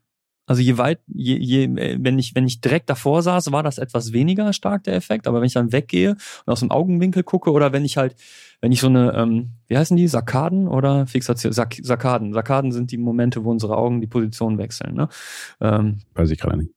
Ähm, ja, Fixationen, also unsere Augen halten immer für einen ganz kurzen Moment still und dann bewegen sie sich ganz schnell zu dem nächsten Punkt. Und das machen sie die ganze Zeit so. Switch, switch, switch, switch, switch. Die bewegen sich nicht kontinuierlich, sondern und diese Sarkaden sind diese Bewegungen und im Moment dieser Sarkaden sehe ich das äh, beim Bildschirm und ich kann zumindest sagen, dass mir das immer noch, ich sehe das heute noch, aber Tini zum Beispiel auch, bei unserer Schlafzimmerdeckenlampe, die eine LED-Lampe ist und diese LEDs haben, haben eine aus unserer Sicht zu niedrigere Frequenz. Wenn man ganz normal ruhig guckt, sieht man es nicht. Aber wenn wir uns bewegen, zum Beispiel mit dem Kopf, dann sehen wir, dass das Licht flackert. Flackert, ja. Es hat dann, dann, dann und unsere Bewegung flackert dadurch. Also auch wenn, wenn man den Arm durch die Luft bewegt oder so, dann sieht das halt so ein bisschen aus wie ein Stroboskopeffekt in der Diskothek. Ja? Ja. Und das habe ich bei keiner anderen Lampe zu Hause, aber, aber bei der. Was ja schade ist, weil die Lampe ist voll schick, aber die LEDs sind offensichtlich irgendwie Mhm. doof. Wo, wodurch ich gelernt habe, dass LEDs offensichtlich nicht permanent leuchten, sondern blinken. Wusste ich gar nicht vorher. Habe ich auch dadurch erst festgestellt. Vielleicht ist da, also da habe ich ehrlich gesagt von LEDs nicht genug Ahnung, vielleicht ist die LED einfach kaputt. Das könnte sein. So kaputte LEDs flackern offensichtlich. Aber sie, du siehst halt kein Flackern, aber äh, erst so indirekt. Naja, ich meine, das ist so ein bisschen wie äh, vielleicht wie bei, bei anderen Lichtquellen auch, die flackern können. Die flackern nur in der Frequenz, dass sehr offensichtliches Flackern ist. Mhm. Und vielleicht ist es bei denen so, dass sie, dass da ist quasi das LED-Flackern. Also man, man sieht da, Das ist- doch bei, bei den, bei den Leuchtstoffröhren sieht man das glaube ich auch. Also Ja, vor allem, wenn man sie wenn mit die Kamera an- wenn die- aufnimmt. Ja, ne? genau, So, aber- Du hast das ja sozusagen ein bisschen, wenn, wenn der Prozess anfängt, dass du so, genau, dann fangen die erstmal an und dann werden die schneller. Ne? genau, und das geht sozusagen Ja. hoch und äh, genau. Das ist jetzt übrigens für jeden, der sich fragt, über was reden die eigentlich, ähm, dass sozusagen zum Beispiel ein, Monitor ähm, früher noch, äh, also äh, früher noch mehr sozusagen als heute, ähm, äh, quasi so eine Aufbaurate haben. Ne? Man hatte da äh, bei einem Röhrenmonitor äh, sozusagen einen Elektronenstrahl, der dieses Bild Hm. Zeile für Zeile runtergeschrieben hat. Und dazwischen war es auch weg. Also das war das Wichtige. Du hast im Prinzip, wenn du das mit einer super Zeitlupenkamera aufnimmst, hast du Bild, was zum Teil auch von oben nach unten oder von unten nach oben aufgebaut wurde oder manchmal halb halb oder so. Und dann war auch kurze Zeit schwarz. Ne? Und, und da, das, das, das, Bild war heller, um das zu kompensieren, damit es in einer vernünftigen Helligkeit auf dem Bildschirm ist. Ich glaube, bei, bei modernen ähm, LCD-Displays äh, ist das gar nicht mehr der Fall. Das, das Bild wird eher, das, das, das Back, die, die Hintergrundbeleuchtung, also das ist jetzt ein OLED-Screen. Ich weiß ehrlich gesagt nicht, wie das bei äh, OLED ist, aber bei, bei LCD-Screens ist es ja so, dass die Hintergrundbeleuchtung permanent ist. Also wenn überhaupt, wären dazwischen weiße Bilder. Ich glaube, das ist aber nicht der Fall. Es wird einfach, der, der Pixel bleibt so lange in der Farbe, bis er die neue Information bekommen hat. Also könnte man das Wechseln der Bilder vielleicht wahrnehmen, wenn die Frequenz nicht so schnell ist. Also in, in, im Sinne eines Stotterns. Dabei, aber ich hätte nicht dieses ist, dabei ist, dabei ist es nicht hundertprozentig. Ich glaube, A, wird das Bild nicht in der Form da, also nicht, äh, nicht in der Form aufgebaut. Und wenn, dann hast du maximal sozusagen Differenzierung im Signal. Mhm. Ähm, und ich glaube, moderner interpolieren das. Du hast dann einfach Zwischenschritte dazwischen. Ja, genau. Also wenn du 24 äh, Bild pro Sekunde Film anguckst, wird, wird ja in einem Display, was 120 Hertz kann, äh, werden dann einfach die Bilder länger gezeigt. Ich, äh, ich denke aber trotzdem, naja, jetzt wo ich nochmal drüber nachgedacht habe, sozusagen. wenn LEDs... Es wird nicht nur länger gezeigt, es wird gemischt. Und es wird gemischt und es wird interpoliert, was äh, in Fernsehen eine totale Katastrophe ist, weil das zum Teil sehr, sehr komisch aussehen kann, vor allem wenn man Sport guckt oder so, wo, wo viel schnelle Bewegung ist, dann fängt das an zu reißen oder so, je nachdem, wie gut der Computer dahinter ist, klar. Aber ähm, ich, ich glaube, wenn ich jetzt nochmal drüber nachdenke, ich meine, dass LEDs immer diese, also alle LEDs haben eine Frequenz. Die meisten haben nur sehr, sehr viel höhere Frequenzen, als der Bildschirm insgesamt in der Lage ist. Und deswegen auch bei einem OLED-Screen oder so auf unseren Smartphones oder auf dem Bildschirm, ich glaube, da, da, da sind wir physikalisch, physiologisch überhaupt nicht mehr in der Lage, die, die, diese Frequenzen ja, wahrzunehmen. Du vielleicht nicht. Vielleicht gibt es ja in der Welt jemand, der das macht. Meldet euch. Fände ich ganz und, interessant. Und der immer denkt so, oh, diese ganzen Flackerbildschirme, ich weiß ja, nicht, wie also, das aussieht. Das wäre auf jeden Fall krass disqualifiziert disqualifizieren, ne? Wenn, wenn man das, wenn das nicht geht. Ja. Aber das ist, das ist ja das gleiche Phänomen, oder ist ein verwandtes Phänomen. Frequenz ist auch sehr faszinierend. Wir waren ja gemeinsam mal in, in Deutschlands oder einem der ersten elektronischen Musikstudios der Welt und das ist ja zufälligerweise hier in Deutschland, hier in Köln, im, im, im WDR. Heute eine Art Museum, aber da, da wurden in den 60ern, 50ern, irgendwann glaube ich, zu der Zeit ist das entstanden und da Fra fragst du mich jetzt oder ja, fragst du dein Halb? Du hast, du hast, du bist, du bist hier der Elefant von uns beiden. Du hast das super Gedächtnis. Ähm, ich naja, meine, dass das in, oder in den 60ern, glaube ich, entstanden ist. Ja, es müsste, äh, ja. Also ich meine, dass es in den 50ern angefangen hat. Ne? Mhm. Also die ähm, Geschichte, auch wenn ich sie nicht mehr hundertprozentig sozusagen auf die Reihe kriege, war ähm, und ich meine, dass eben diese Tonbandtechnologie ist ja schon in den, glaube ich, in den 20ern oder 30ern sozusagen angefangen und in den 50ern sozusagen wurde dieses Studio dann äh, begonnen. Es hat wahrscheinlich äh, noch Anfänger sozusagen dann in den, in den 60ern dazu bekommen. Hm. Und da haben sie halt angefangen, mit der Technologie zu experimentieren und nicht mehr die Töne an, akustisch herzustellen auf irgendwelchen Instrumenten, sondern eben synthetisch herzustellen. Im Prinzip haben sie angefangen, Synthesizer zu erfinden und das mit, mit Bandmaschinen. Und das äh, fand ich so faszinierend dort, weil, weil er gezeigt hat, dass quasi jeder digitale Ton zumindest, vielleicht, vielleicht auch analoge, ich sage jetzt erstmal nur sicherheitshalber, nur jeder digitale Ton ist halt auch wieder eine, im Prinzip nicht kontinuierlich, sondern besteht aus ganz vielen einzelnen kleinen Tönen, die halt nur so schnell hintereinander gespielt werden, dass man die einzelnen Töne nicht mehr hört, sondern nur noch den Gesamtton. Und äh, dass man das quasi in so einem unendlichen Loop äh, quasi benutzen kann, indem man die, die, die Abstände zwischen diesen einzelnen Tönen immer kürzer werden lässt. Also immer so dit, dit, dit,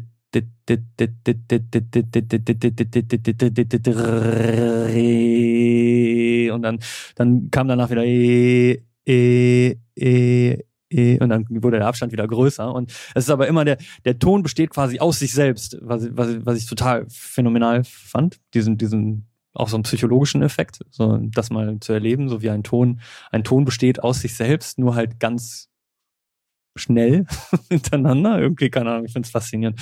Ähm, und das ist ja im Prinzip ein kontinuierliches Bild, besteht auch aus Einzelbildern, die halt nur schnell genug äh, hintereinander gespielt werden. Christoph erklärt die Welt. Oh Gott. Wo bin ich denn jetzt abgewogen? Ah. So, wir waren aber eigentlich bei Farbe. Also das ist entweder eine sehr erhellende oder sehr Hm. verwirrende Episode hast, von uns. Du hast eben so kritisch geguckt, als ich gesagt habe, ähm, schön oder ehrlich oder sauber oder klar eine Farbe und so weiter ist. Da, da hast du sehr skeptisch geguckt, weil ich natürlich sehr viel subjektiv bewertende Adjektive auf eine Farbe gemacht habe oder als ich darüber gesprochen habe, wie ich dann mit, mit Also ich glaube, weil das in der Kombination sozusagen mit evolutionspsychologisch und äh, der Bewertung, also Bewertungen Nein, also von, von nichts- Bewertungen von Farben sind sehr kulturell geprägt. Absolut. Das, da- nee, das also wollte ich ob, überhaupt nicht ob du Kontext eine Farbe als rein oder unrein Ja, oder äh, ist nicht schön oder nicht schön sozusagen bezeichnet hat, hat einen, hat einen sehr äh, Nee, aber ich meinte, Kontext. dass wir uns aber, dass wir dann, äh, also, dass wir mit einem Kollegen darüber sprechen können, über eine Farbe, und dass wir, dass, dass er dann auch sagt, ja, stimmt, und dass man sich auf eine neue einigen kann. Innerhalb eines Kulturkreises heißt aber ja trotzdem, dass man diese Unterschiede wahrnehmen kann. Also das, das ist zumindest, das ist, also sonst, sonst, sonst wäre das, oder da die stimmt, aber so wie bei allen linguistischen, quantenphysischen äh, Quantenbewegungen äh, kannst du nie hundertprozentig wissen, sozusagen, was wir das Gleiche meinen. Ja, nee, absolut. Und Die äh, Frage wenn- nur aus, ob ihr das im, im äh, differenzierbaren Raum macht und damit irrelevant ist, ob es das Gleiche ist oder nicht. Ja, weil die große Frage für mich ist, auf, kommt's beim Nutzer am Ende an? Weil wenn, wenn wir, ne, so, wenn, wenn wir eh alle anders sehen, also wir, wir wissen, dass wir alle ein ganz, ganz kleines bisschen anders sehen, offen, offensichtlich so klein, dass es nicht Genau, zu beim, alltäglichen beim, Problemen. beim, beim Nutzer ist gerät, halt ja. eher dann die Frage, vor Ähm, allem wenn es ein Desktop ist, äh, wie schlimm ist, wie schlimm ist sein Monitor eingerichtet. Genau, ja, aber bei Smartphones auch. ne? Also was für einen schlimmen Monitor hat er und wie schlimm ist er eingerichtet? Genau. Ja ist die Antwort auf beide, ne? So ungefähr. Also wahrscheinlich. Das war so ungefähr, ich habe da, also das ist jetzt eine Anekdote, die wenig damit zu tun hat, dass ich mal irgendjemand über die Schulter geguckt habe. Und dann äh, ist die Person ins Internet gegangen und die hatte halt irgendwie, also ich weiß es nicht, es waren vielleicht fünf oder sechs Leisten, also so Yahoo-Leiste und also Ja. so Leisten, die man irgendwann mal Das. Internet, das ist doch dieser kleine Schlitz da unten auf meinem Bildschirm, oder? Wirklich. Also es war nicht die Hälfte des Monitors war diese Leiste, sondern es war also äh, das eigentliche Fenster sozusagen war nur noch so ein Schlitz. Das ist wahrscheinlich ein Fan von Cyclops gewesen, aus X-Men. Der hat auch so eine Brille, wo man nur so ganz wenig Äh, sieht. ja, ähm, also weil, weil natürlich, äh, da, da, dadurch, äh, man, man stellt sich halt die Frage als Designer äh, oder als jemand, der diese Farbe beeinflusst, ist das, mache ich das gerade alles hier für die, ist das eh für die Katz? Weil das sieht bei, also bei 50 Prozent der Nutzer sieht es total Banane aus, weil die Bildschirme Banane sind. Bei 25 Prozent der Benutzer sieht es Banane aus, weil die Einstellungen Banane sind. Und bei den anderen 20 Prozent, denen ist es egal. Und, und ähm, habe ich noch 5 Prozent übrig? Ich glaube schon. Die, Ich habe nicht die- kalkuliert Genau, die interessiert das dann vielleicht. Aber le letzten Endes macht man das auch so ein bisschen für, für sich selbst. Ähm, und ähm, also zum, und auch natürlich ist da auch, also das ist kulturell beeinflusst, Geschmack ist, spielt dabei eine Rolle, das verändert sich mit der Zeit. Wenn ich, wenn ich heute ein bisschen reflektiere, würde ich sagen, früher habe ich etwas zu sehr die, die extremsten, die absolut vollgesättigten und ohne jedes Schwarz äh, äh, drin die, die Farben irgendwie präferiert. Das ist mir jetzt zum Teil ein bisschen zu heftig. Ne? Und ich mag es, wenn ich es ein bisschen runterziehe. Pastell bin ich immer noch nicht der Riesenfan aus, kommt auf den Kontext an, aber ich finde, bei Computerbildschirmen sind Pastelltöne schwierig kann ich gar nicht so genau artikulieren, warum. Ähm, weil bei Objekten zum Beispiel finde ich, finde ich sie sehr viel attraktiver. Aber im, im, im, im ja, gerade auf Computerbildschirmen, auf Smartphone-Bildschirmen finde ich es schwierig zum Teil. Ähm, aber das verändert sich. Und ich bin immer wieder überrascht selber, wie schnell sich das auch verändert zum Teil. Aber was das jetzt mit, mit den Hunden und den, und den Säugetieren zu tun hat, weiß ich nicht so genau. Naja, ich meine, der Ausgangspunkt ist immer noch sozusagen, wir, wir, wir, wissen es, also A, wir können es nicht hundertprozentig wissen, wir können es natürlich versuchen nachzuvollziehen auf Basis von, äh, können, also können, können Hunde bestimmte Dinge sozusagen differenzieren, daran kann man messen, versuchen zu messen sozusagen. Ähm, sicherlich ist es sozusagen in Untersuchungen auch untersucht werden, welche Art von Rezeptoren sozusagen da sind. Auch das wiederum ist ein Hinweis darauf, was, was könnte es sozusagen sein. Ähm, hundertprozentig wissen tun wir es, glaube ich, einfach nicht. Und dazu kommt ja nur ähm, sozusagen das Indirekte, wir können eben diese Differenzierung merken. Ne? Das ist genauso wie bei einem Sehtest. Du kannst halt gucken, bei einem Sehtest kannst du bestimmte Dinge differenzieren da meistens sozusagen von einer bestimmten Entfernung her, kannst du quasi, ne, da gibt's ja zum Beispiel die, wo im Loch in einem Kreis ist.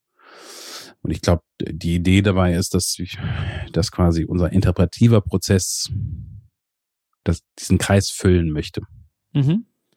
Ähm, das heißt, äh, wenn es nicht ausreichend Informationen hat, wird es einfach annehmen, dass der Kreis sozusagen, dann teilweise, wenn es, es gibt so einen, so einen Punkt, wo es noch flackert.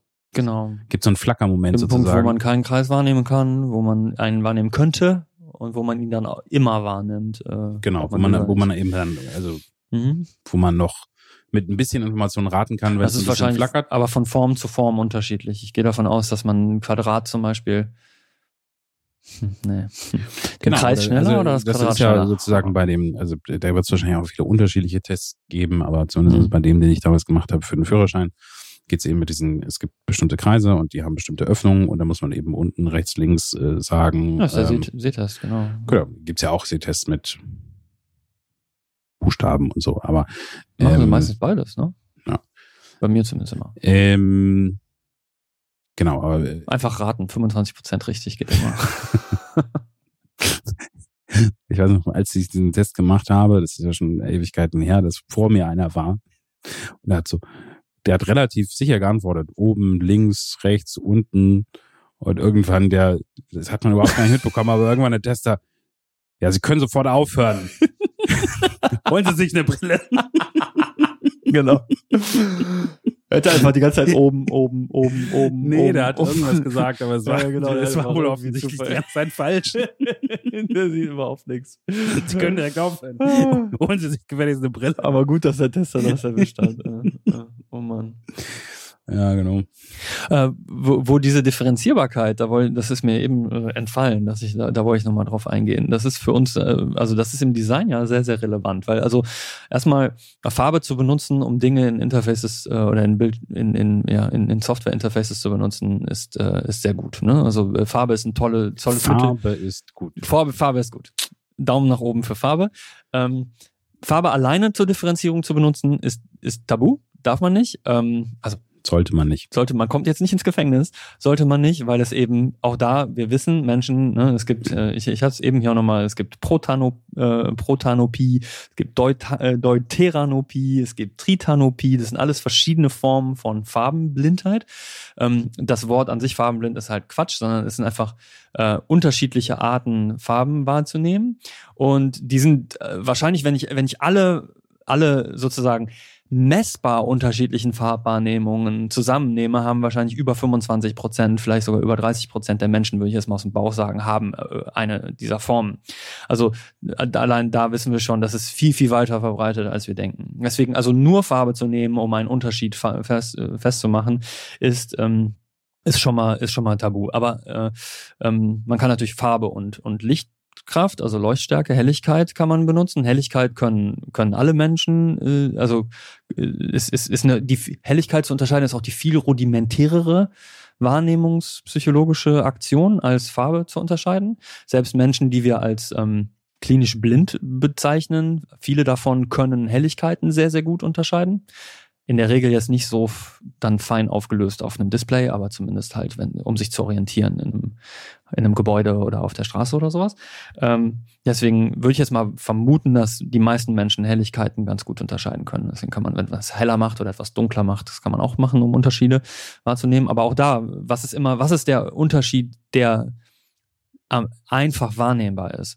Und worauf ich eigentlich hinaus will, ist, ähm, es gibt ja nur eine limitierte Anzahl an Farben, die die Bildschirme haben können. Und jetzt gibt es aber unter diesen limitierten Anzahl an Farben eben auch nur eine limitierte Anzahl, die ich im direkten Vergleich zueinander unterscheiden kann. Wo genau das liegt, weiß ich nicht. Wir, wir haben aber schon einige Experimente in diese Richtung gemacht. Momentan würde ich sagen, hört das ungefähr Also um richtig deutlich unterscheidbar zu sein, hört das so bei irgendwann irgendwo zwischen 10 und 13 Farben hört das auf für mich. Also es gibt diesen wunderbaren Farbraum, HSB nennt er sich, das ist Hue, Saturation and Blackness, glaube ich. Ähm, und Hue ist der, ist der, ist die Farbe und die wird da in Grad angegeben, weil es auf einem Farbkreis ist. 360 Grad äh, gibt es also quasi an Hues. Es gibt eigentlich 360 Hues in diesem System, zumindest am Computer. Ähm, ich bin mir nicht sicher, ob es in der Ursprungsversion davon Komma-Stellen gibt. Egal, gibt eigentlich also 360 Farben. Aber wenn ich den Hue von 250 auf 251 stelle, dann, dann sieht halt kein Mensch, dass das eine andere Farbe ist. Ich kann dir gerade nicht folgen. Stell dir mal vor, du hast einen, einen Farbverlauf von Rot nach Orange, nach Gelb, nach Grün, nach Blau, nach Lila, nach Rot wieder. Und ordnest den in einem Kreis an geht also immer wieder im Kreis, so von Rot. Und das HSB-System hat jetzt quasi Rot oben bei 0 Grad, glaube ich, ja, Rot ist oben bei 0 Grad. Und wenn du, und du gehst jetzt im Uhrzeigersinn 1 Grad, 2 Grad, 3 Grad, 4 Grad, 6 und du kommst bei 360 Grad gleich 0 Grad wieder an. Also einmal im Kreis. Also, also durch diese Gradzahl kannst du eine bestimmte Farbe sozusagen definieren. Verarschst du mich gerade oder was ist los? Kannst du es immer noch nicht verstehen? Können wir sowas nicht einfach in die Notes rein? Ja, ja, können wir ja auch, aber ich muss es ja trotzdem versuchen zu erklären für jemanden, der keinen Bock hat, die Notes zu lesen. Ja, was ich damit aber meine ist, du kannst jetzt nicht sagen, ähm, der ähm, quasi, wenn du nach links abbiegen sollst, nimmst du die Farbe 1 Grad rot und wenn du nach rechts abbiegen sollst, nimmst du die Farbe 2 Grad rot, weil ein kein normaler Mensch ist in der Lage, ein Grad Rot von zwei Grad Rot zu unterscheiden. weil das beides komplett gleich aussieht. ich finde es schön, dass ich dich so unterhalte. Das Problem ist sozusagen, also ah, du hast mich auch schon so ein bisschen äh, gerade äh, abgehängt, aber wenn jemand gar keinen Zugang dazu hast, ich, ich glaube nicht. Ja, okay, dann, dann, dann überspringt er jetzt dieses Bit. So, worauf ich hinaus will, ist quasi, du brauchst einen Mindestabstand, also sagen wir mal, eben ein Grad Rot, zwei Grad Rot sieht komplett gleich aus. Für jeden Menschen, für mich auch, für Laien. Das ist einfach das gleiche Rot. Und du musst erstmal weiter also, auf dem Kreis gehen, bis du irgendwann. Menschen, dem das nicht das gleiche. Kann sein, kann sein. Aber wir können nicht davon ausgehen, dass, ein, dass, dass der durchschnittliche Nutzer diesen Unterschied wahrnimmt. Und schon gar nicht für sowas Kritisches wie, soll ich jetzt links lang fahren oder rechts lang fahren? Oder sagen wir mal, unsere Ampeln wären halt quasi oben rot, in der Mitte so ein bisschen rot und da unten noch so ein orange-rot irgendwie. Und wenn orange-rot ist, darfst du Gas geben. und jetzt haben wir nicht nur drei Lampen, sondern nur eine Lampe und die ja. zeigt halt rot, ein bisschen rot und orange-rot. Also ich wäre ja dafür, dass es Burgunder zeigt. Äh, genau. Burgund, Rot und Orange-Rot sind unsere drei Zahlen. Bei Orange-Rot darfst du fahren, aber nur wenn das, also morgens und mit, ne, genau, also du weißt, worauf ich hinaus will. Deswegen ist es halt Rot, Gelb und Grün, weil die relativ, aber bei Rot und Gelb fände ich, würde ich schon wieder anfangen zu streiten und Rot-Grün-Schwäche gibt's ja auch. Deshalb hast du ja auch bei Ampeln Deswegen hast Position. du die Positionen, genau. Und deswegen hast du bei Fußgängerampeln zumindest äh, quasi die, die Männchen, das stehende Männchen, das gehende Männchen. Deswegen, da, daher kommt auch in der Accessibility und ich würde sagen in der Usability generell ein Unterschied eines Zustands sollte niemals nur aus der Farbe resultieren. Trotzdem kann ich Farben benutzen, um das zu machen. Jetzt habe ich aber erstens das Problem, ich kann nicht Farben nehmen, die zu nah aneinander liegen, damit sie, weil wenn sie dann nebeneinander gleichzeitig sind, dann kann ich sie vielleicht nicht unterscheiden. Zweitens sollte ich sowieso auch ohne den Rest des Kontexts die Farbe immer sofort als sie selbst erkennen. Ähm, ach ja, das ist dieser Zustand. Ach ja, das ist dieser Zustand, zumindest als, als durchschnittlicher äh, Nutzer, sage ich jetzt mal. Ähm, dazu kommt aber noch, dass es viele Farben gibt, die sowieso schon inhärent eine Bedeutung haben. Rot in der Regel für etwas, was schief läuft, grün in der Regel, also von der Ampel. Ne? Äh, Rot ist Stehen oder Stopp oder Warnung. Fehler, Warnung. Grün ist okay, super, alles klar, du, du darfst. Gelb ist, hm, irgendwas nicht in Ordnung. Und dann gibt's noch Abstufungen dazwischen, wenn, ja, wenn du das stärker. Und dann gibt's natürlich kulturelle Unterschiede, weil zum Beispiel genau. traditionell in Asien Rot als eine total positive ja, Farbe gesehen so. wird. Rot bringt Glück. Genau. Ähm, dann kommt das nächste Thema dazu, was, was schwierig ist, dass die Firmen, für die wir arbeiten, in der Regel Farben haben. Ne? Wenn wir jetzt gerade etwas für die Malteser machen, die Malteser haben eben ein lo rotes Logo. Und zwar auch so richtig Feuerwehrauto, also nicht mehr Krankenwagenrot. Krankenwagen haben ja eher so ein ich weiß nicht, wie man sie nennen würde. Krankenwagenrot. So neon-orange-rot. ähm, so, aber halt richtig rot, ne? Äh, äh, äh Feuerrot, ich weiß, äh, Tomatenrot äh, äh, im Logo. Und jetzt will ich dann tatsächlich in diesem Interface äh, oder in dieser Software rot für negative Sachen dann benutzen. Äh, ich hatte das mal bei einem anderen Kunden, der halt, äh, der äh, einen Pink äh, als Firmenfarbe hatte. Äh, und dann, halt, ich fand halt, das Rot war davon nicht unterscheidbar auch nicht schnell unterscheidbar und zweitens finde ich es halt komisch, äh, komisch etwas, das für die Brandfarbe ge gehalten werden kann, also für die Markenfarbe gehalten werden kann, mit einer negativen Konnotation zu beladen. Und dann habe ich für diesen Kunden Petrol, also ein bläuliches Grün oder ein dunkel Türkis als Fehlerfarbe genommen und ich habe vier Jahre nichts anderes mehr getan, als Diskussionen darüber zu führen, warum Fehler äh, äh, Petrolfarben waren. Ne? Äh, nicht mit den Nutzern wohlgemerkt, sondern hau hauptsächlich mit Entwicklern, die das äh, kontraintuitiv fanden. Es war auch kontraintuitiv, aber ich fand es in, in dieser, in dieser Voraussetzung, in dem Kontext, fand ich es besser, eine sehr ungewöhnliche Farbe, die man sonst überhaupt nicht benutzt, zu, naja, zu nutzen. Als Warenfarbe ist eine ungewöhnliche Farbe, aber vielleicht auch gar nicht genau. schlecht. Die für Fehler zu benutzen ähm, die trotzdem sehr weit weg von einem Grasgrün war, was ich für okay nehmen konnte, und sehr weit weg von Blau und dem, äh, dem Pink, die, die in dieser Markenwelt äh, drin waren. Aber es gibt halt eben nur so und so viele Anzahl an Farben. Somit sind wir in der Regel halt, wenn wir, wenn wir Farben nehmen wollen, um irgendwelche vielleicht auch nicht positiv oder negativ konnotierten Stadien zu markieren, oder einfach zum Beispiel, sagen wir mal, in, in WhatsApp gibt es zum Beispiel die Funktion, dass wenn du in einem Gruppenchat bist, kriegen äh, Personen unterschiedliche Farben zugeordnet. Ist vielleicht noch nie jemandem aufgefallen, weil, also mir ist es lange Zeit nicht aufgefallen, aber wenn du in einem Gruppenchat in WhatsApp bist, hat jeder deiner Chatpartner eine dedizierte Farbe. Die hat sich keiner ausgesucht, die wurden denen einfach zugewiesen. So, was ist, wenn du einen Chat mit 20 Leuten hast? Ähm, dann haben definitiv mehrere Leute die gleichen Farben wahrscheinlich nicht mathematisch die gleiche Farbe, aber die Farben sind zumindest so nah aneinander, dass sie ähm, als gleich wahrgenommen werden. Also man hat eine Unterschied, also man hat eine unterschiedliche Farbe, wenn man kein Bild hat. Nee, der Name. Der, Na der Name, da wo der Name steht. Der Name ah. steht in einer bestimmten Farbe, nur in, nur in Gruppenchat. Nee, aber hm? es ist auch so, dass der, der also auch die, das, das Icon für die Bubble ja, ich glaube, der, der Olli da, der, der hat auch eine Farbe, nur die ist kaum ja, als Farbe wahrzunehmen. Ich meine hier. Ah ja, und die, die Bubble hat die gleiche Farbe wie genau. der Name, genau. Und okay. so, und jetzt, dann würde man ja sagen, okay, wie viele Farben hat man? Ja, pf, keine Ahnung, Millionen, wir haben noch Millionen Farben. Und wie viele, äh, ne, auf dem Farbkreis haben wir aber 360 Grad Einteilung, also 360 Farben. Aber wie gesagt, die, die kann ich gar nicht differenzieren. Also habe ich jetzt, ich habe ja gesagt, aus Erfahrung gesprochen, maximal 10 äh, äh, vielleicht oder 10 bis maximal 13. Das wären dann also. Ähm, das erinnert mich ein bisschen an Mr. Pink von Tarantino. Genau, ja, genau. Ich will nicht Mr. Braun, Braun sein. Ne? also äh, wir, wir haben eben, äh, wir haben andere Farben. Blau ist total äh, äh, beliebt, ne? ganz klar. Der Himmel und das Meer ist irgendwie blau. Ähm, äh, und, und andere Farben, äh, gerade, also Gelbtöne kannst du zum Teil nicht nehmen, weil sie sich dann zum Beispiel von einem hellen Hintergrund überhaupt nicht abheben. Oder Braun könnte den Nachteil haben, dass sich von einem dunklen Hintergrund nicht genug abhebt und so, und so weiter und so fort. Also es schränkt immer weiter diesen Farbraum ein und was einem am Ende halt zeigt, in der Regel ist das wahrscheinlich keine gute Idee. Gruppen oder Personen oder Abteilungen oder so Farben zuzuweisen, weil du mehr oder weniger viel schneller als du erwartest an deine Grenze stößt, außer du findest es vollkommen okay, dass es Redundanz gibt.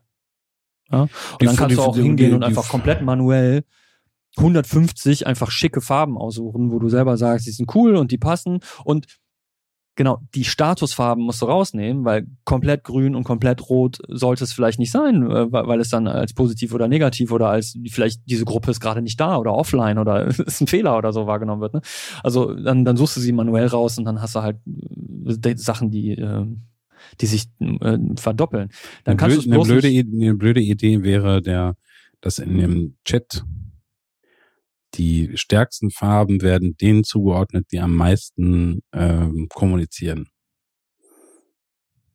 Das heißt, du in einem Chat drin bist und du, du schreibst da nie rein, kriegst du halt so einen ganz blassen Ton sozusagen. Muss das nicht andersrum sein? Je mehr du schreibst, desto, desto transparenter werden deine Nachrichten, damit du nicht so viel spammst. Kommt davon, was dein Ziel wäre. Das wäre witzig. Ähm, du, du, du hast quasi dein, deine Druckerpatrone wird leer.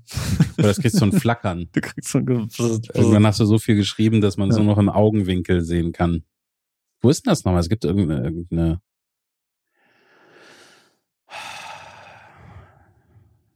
Ah, das war bei Dr. Who. Genau. Bei Dr. Who gab es irgendwie so eine bestimmte äh, Tarntechnik, dass wenn du drauf guckst, siehst du es nicht, aber wenn du im Augenwinkel äh, sozusagen hast, dass du dann die Möglichkeit hast, es eventuell zu sehen. Hm. Hatten wir doch gerade. So das, das Flickern vom Bildschirm. Vielleicht, Ja, kommt, genau. das, vielleicht kommt das sogar Vielleicht daher, ist man das. Vielleicht ist es einfach dieser äh, Könnte es sein, dass es so ein, ein optisches, also wirklich ein rein, rein optisches Phänomen gibt, dass durch die Lichtbrechung im Auge es ein Vorteil ist, wenn, wenn, wenn Licht vom, aus einem spitzen Winkel auf dein Auge einfällt, dass das dann anders gestreut wird und du dadurch Flackern leichter wahrnehmen kannst? keine Ahnung. Wenn wir jetzt schon so eine richtig große Zuhörerschaft hätten, dann würde ich, das jetzt ich, ich fragen, würde eher sagen, dass äh, das periphere Sehen weniger äh, Rechenleistung abbekommt. Ah, oh, ja, das, Also, kann, das kann gut sein. Quasi im Fokus, da wo du sozusagen fokussiert guckst, Hm. da ist total wichtig Hm. und der Rest wird sozusagen so, genau, ja. so, mit, so Sei mitgenommen. froh, dass du es siehst, komm. naja, weil, weil, Wir haben limitierte Power hier. weil ähm, quasi Ja, sehr wahrscheinlich. äh, Wahrscheinlich. weil es dann mehr, weil es vielleicht mehr darum geht, sozusagen Bewegung, also etwas, was deine Aufmerksamkeit ablenkt, wahrzunehmen. Aber es muss nicht so gut gerechnet werden. Das Hm. ist jetzt quasi die Idee, warum es vielleicht im, im Peripherie leichter ist, die Flacken wahrzunehmen. Das machen ja, ähm, das machen ja äh, äh, moderne jetzt Virtual oder Mixed Reality Headsets auch schon. Also das ist wahrscheinlich dann vom Menschen abgeguckt äh, sozusagen. Ähm, ich glaube, die PlayStation VR macht das. Ähm, die, äh, da gibt's einen Fachbegriff für, der mir gerade nicht einfällt, dass sie quasi mehr Rechenleistung, vor allen Dingen der Grafikkarte, für den Bereich äh, zu bereitstellen, der gerade im Fokus des, des Betrachters ist. Und die, äh, das Vision OS äh, von Apple, was wir noch nicht benutzen können, aber ähm, das macht das auch. Hm. Für so ein Field of View ist da quasi. Aber da, also davon ausgehend, dass man gerade ausguckt oder, Nee, gucken, nee, nee, oder die- kontrollieren die, wirklich, wo die- du hinschaust. Ja, ja, genau. Okay. Ähm, moderne Headsets haben Kameras, die auf deine Augen zeigen, um zu gucken, wo du hinschaust. Hm. Ähm, ich muss ja sagen, das war ja, ähm, der ist ja, der Trend ist wieder ein bisschen vorbei. Der alte, neue Trend des 3D-Kinos. hm. Und am Anfang, also ich finde es grundsätzlich total cool. Also es ist nicht sozusagen, dass ich das grundsätzlich total doof finde, dass es 3D-Filme. Äh, aber als es angefangen hat, habe ich halt noch den Fehler gemacht, sozusagen woanders hingucken zu wollen, als die Kamera im Film mich Ja. leitet. Boah, das ist so anstrengend. Und ich habe so massive Kopfschmerzen davon gekriegt, weil dein Auge Das eben halt versucht, sich darauf zu fokussieren, Ja. weil es denkt, es bewegt sich in einem dreidimensionalen Raum, Ja, tut es aber Tut es nicht. aber nicht. Und es bleibt halt unscharf und dein Gehirn wird völlig gaga, äh, weil es sagt so, es, ist, es wird nicht scharf, es wird nicht scharf und wahrscheinlich, Genau.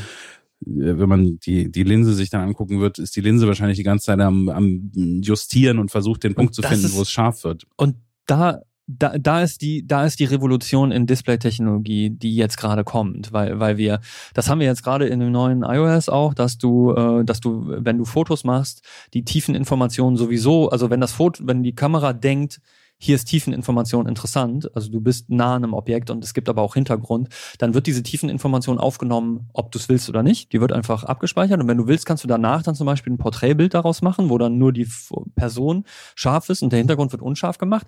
Und theoretisch kannst du ja die gleiche Depth Map, diese, diese Tiefenkarte, äh, was im Grunde eine Topologie, wie eine topologische Karte ist, wo, wo, was ist näher an der Kamera, was ist weiter weg, kannst du theoretisch ja auch jetzt für so ein, in so einem 3D-Headset benutzen, um zu sagen, ich stelle jetzt gerade nur das im Headset für dich scharf, wo du gerade hinguckst. Und damit könntest du theoretisch in einem Foto nachträglich Tiefenschärfe fokussierbar machen. Du kannst den Hintergrund angucken, der ist scharf, die Person aber gerade im Vordergrund ist unscharf und wenn du die Person wieder anguckst, ist die scharf. Und da, das finde ich, wow, ich kann, ich, ich, I can't wait. Ich finde das so spannend, ähm, äh, die, diese Information. Auf der anderen Seite, also technologisch gesehen mega spannend, äh, interessant, was das mit unserer Wahrnehmung und so weiter macht, wie viel Immersion, wie viel, wie viel Presence da entsteht.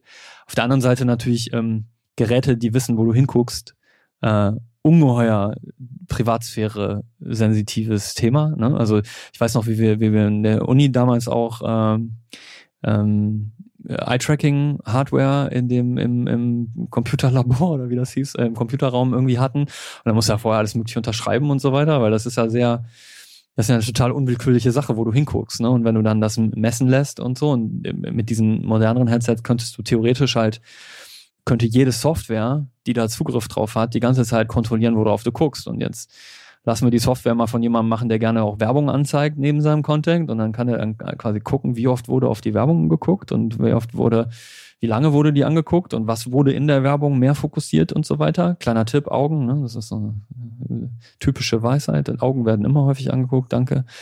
Ähm, aber deswegen hat zum Beispiel, deswegen in, in VisionOS zumindest ist es so, äh, haben sie es so angelegt, dass, ähm, dass die Applikation selber, wenn sie etwas, wenn eine Applikation etwas im dreidimensionalen Raum macht, dass sie eigentlich überhaupt keinen Zugriff darauf hat, wo du hinguckst.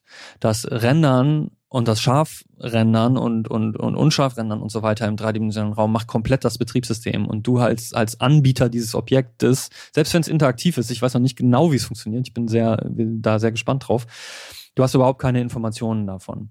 Ähm, das wird aber definitiv garantiert nicht so bleiben. Für, für Spiele zum Beispiel. Weil also die Möglichkeit, etwas mit deinen Augen zu steuern, das ist total mind-blowing Magic. Also mm. das ganze. Interface von der Vision OS steuerst du ja mit deinen Augen. Aber willkürlich, ne? Du, du klickst ja trotzdem noch, aber du kannst halt einfach nur, du guckst etwas an, du klickst mit deinen deine beiden Finger zusammen und dann wird das aktiviert. Ich glaube, das ist also ich hatte sie noch nicht auf dem Kopf. Ich glaube, das ist unfassbar. Äh, das ist so, so eine Revolution wie das Smartphone. Äh, später bestimmt dazu mehr. Ja, das machen wir heute also jetzt nicht alles. Ich bin, aber ich bin total, total, total gespannt. Aber ich, ich, ich dachte, jetzt war Schluss. aber, das ist das Ende. Aber wir hören uns wo, ich, so, wo ich total gespannt bin, ähm, vielleicht bin ich auch dann einfach zu alt und das ist dann eine neue Technologie, die, die mir, also die einfach nicht mehr meins ist. Ich, also, ich finde es ganz okay, dass meine Augen untouched sind von meinem Mauszeiger oder von meinem, also ich weiß nicht, ob mir das zu, ich kann es gar nicht richtig bezeichnen, ob es, aber es zu fokussiert ist sozusagen. Mhm. Also das ist so ein bisschen wie beim Schreiben, ja äh, bei der Tastatur schreiben.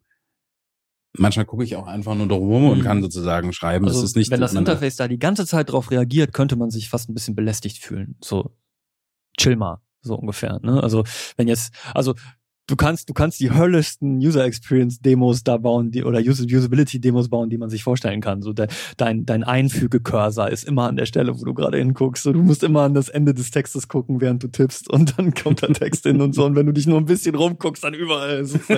Das wäre geil. Oder äh, du kannst natürlich auch, du kannst halt die, die ultimativen Horrorspiele also die ultimativen Horror, also Filme leider am Ende nicht mehr, sondern am Ende kannst du das ja auch nicht mehr unterscheiden, aber quasi Horrorspiele, die wissen, wo du hinguckst gerade. Und den Schocker auf die Seite setzen, wo oh, du gerade nicht hinguckst. Ja, oh Mann, also so und, und natürlich, also im Positiven wie im Negativen. Und ich bin mir ziemlich sicher, dass es, das ist halt eine Möglichkeit und wenn einem das gerade auf den, auf den Keks geht, dann macht man das aus und also Pointing Devices oder eben auch indirekte Eingabemethoden sind ja vollkommen möglich da auch. Aber ich finde es trotzdem, also ich, ich glaube für so also da wir ja kognitive Geizhälse sind und auch am Computer äh, Bewegungsgeizhälse sind, also quasi einfach nur, also das aktivieren zu können, im Prinzip durch, ähm, durch Angucken, äh, es ist einfach so, das ist so effizient, das ist so einfach. Und ganz zu schweigen von Accessibility, ein, ein riesen Accessibility-Feature. Ja, ja, ja. Ne? Also ich habe es noch nicht ausprobiert, insofern ist es schwierig, darüber sozusagen äh, zu beurteilen. Ähm, äh, ich, ich, also, ich wenn sie, wenn es gut geklappt hat, sozusagen, das ist, glaube ich, ein extremes Feintuning, äh, wann es quasi Magic ist und wann es einfach total auf den Keks geht, dass ja. es das tut. Ähm, Genau, es kann nicht die ganze Zeit alles irgendwie rumfliegen. Also es muss halt immer noch sehr stabil trotzdem. Und deshalb ist es total interessant quasi zu sehen, also wenn sie das gut hingekriegt haben, und das werde ich, werde ich erst beurteilen können, wenn ich es selber gemacht habe. Ähm, für mich beurteilen können, nicht für mhm. alle anderen. Ja. Ähm, dass ich mir vorstellen könnte, dass es sozusagen wieder wie bei vielen Dingen so ist, dass die anderen das äh, nicht ausreichend differenziert sozusagen kopieren. Mhm. Und dass es dann irgendwie voll, das ist so ein bisschen wie vielleicht der Unterschied am Anfang zumindestens zwischen den Touchscreens. Ja, genau. Ähm, Gutes Beispiel. Äh, das waren beides Touchscreens. Und vielleicht gibt es auch Menschen, die da keine Differenzierung drin sehen oder es nicht wichtig finden. Aber dass es am Anfang zumindest so war, dass das auf dem iPhone wirklich viel, viel, viel, viel ähm, direkter sich angefühlt hat. Genau. Als sozusagen bei anderen Herstellern, obwohl die Hersteller teilweise die gleichen sind. Ne? Ähm, ja, obwohl sogar äh, quasi der, der erste, der, also es gibt, es gibt so ein Video, ein ganz bekanntes Video von Microsoft, äh, ich glaube sogar aus dem Ende der 90er oder so, wo halt die in einem Research-Projekt Touchscreens entwickelt haben, die bis zu, also wo die, wo die direkteste Interaktion eine Millisekunde war. Also und die haben quasi gezeigt, 1000 Millisekunden, 100 Millisekunden, 10 Millisekunden, eine Millisekunde Verzögerung zwischen deiner Eingabe und was auf dem Screen passiert. Und da hat ja jemand, ist ja mit dem Finger über den Bildschirm gefahren und ein, ein, ein großes weißes Viereck hatte quasi gezeigt, was der Computer gerade wie der Computer diese, diesen Druck wahrnimmt. Und bei einer, bei 1000 Millisekunden ist halt eine Sekunde Verzögerung zwischen deiner Eingabe und dem Viereck. Das ist also ganz offensichtlich hinterher. Selbst bei 100 Millisekunden siehst du noch ganz klar ein Nachziehen. Bei 10 Millisekunden ist es schon fast ganz am, am Finger. Und bei einer Millisekunde kannst du es einfach, es sieht halt, das Viereck klebt an diesem Fingerende. Ne? Und sie haben das Video rausgebracht. Und dann hat, haben sie zusammen mit Nokia die ersten, die ersten äh, nach dem iPhone, also ich weiß nicht, 2009 oder äh, so, ich glaube, äh, Microsoft hat Microsoft hat Nokia gekauft und und ähm, war das so? richtige Erinnerung, ich glaube schon, und haben die ersten Touchscreen-Smartphones äh, rausgebracht und es war eine Katastrophe. Die war, also, Entschuldigung, äh, manche von euch vielleicht, vielleicht auch für, für euch nicht, aber für, für jemanden, der das iPhone gewöhnt sagen, war. für dich war es eine Katastrophe. Äh, genau, für mich war das, war das nicht so toll, weil es zu, weil, weil das Display, die Geschwindigkeit des Displays zu wenig Priorität bekommen hat. Und insbesondere dann auch bei auf vielen anderen Geräten, wenn halt intensivere Sachen im Hintergrund passiert sind oder eben wenn eine Webseite geladen hat oder so, dann hat das Interface nicht reagiert. Und, und wir wir, wir wussten eigentlich seit dem ersten iPhone oder eben auch seit Research-Projekten wie dem von Microsoft, was sie öffentlich gemacht haben und, und veröffentlicht haben, dieses Video, dass eben Touch-Interfaces, die, die, wie, wie schnell sie da den, die Reaktion rendern, ist unfassbar einflussreich, wie gut sich das anfühlt. Mhm. Das, und beim, beim iPhone war es eben, also das war sehr, sehr langsam, das Gerät, und das, das war auch an ganz, ganz vielen Stellen sehr, sehr eingeschränkt, aber was sie wussten, die Techniker, die das implementiert haben, so wo wir überhaupt keinen Kompromiss machen dürfen, ist bei der Eingabe. Deswegen, also deswegen gab es am Anfang auch noch, wenn du eine Webseite gescrollt hast, gab es da so Schachbrettmuster, weil die Webseite noch nicht fertig gerendert war, weil sie aber die Bewegung, das Scrollen des Users hatte Vorrang vor dem Rendern der Webseite. Und das war definitiv äh, zum, äh, in der Version 1 das einzige Smartphone, was das so gemacht hat. Mhm. Oder, oder das einzige Touch-Device, könnte ich jetzt mal, Touchscreen-Device, was das gemacht hat, das immer das Scrollen Präferenz hatte vor allem anderen. Mhm. Dann wurde lieber Mist gerendert, aber dafür schnell und butterweich animiert, mhm. als äh, das perfekt zu rendern, aber dafür zu ruckeln. Also ich glaube, das, das ist ein interessanter Aspekt. Ähm, ich glaube, es ist auch falsch anzunehmen, dass die das bei Microsoft oder bei Nokia nicht, dass, also dass sie jetzt zu dumm wären, das zu verstehen. Nee, nee. Das ist dann letztlich wahrscheinlich eine Business-Entscheidung oder eine Kombination, dass eben äh, und eine Designentscheidung. Also A, ne, wie, wie hochauflösend sozusagen kann das Display das überhaupt machen? Welche Reaktionswege? Also, das ist vielleicht ein Kostenfaktor. Man könnte es besser machen, es kostet, kostet aber vielleicht sozusagen mehr. Mhm. Dann, wie du sagst, sozusagen legt man, wo legt man den Hauptfokus drauf? Ja. Und wahrscheinlich haben sie den Hauptfokus nicht drauf gelegt.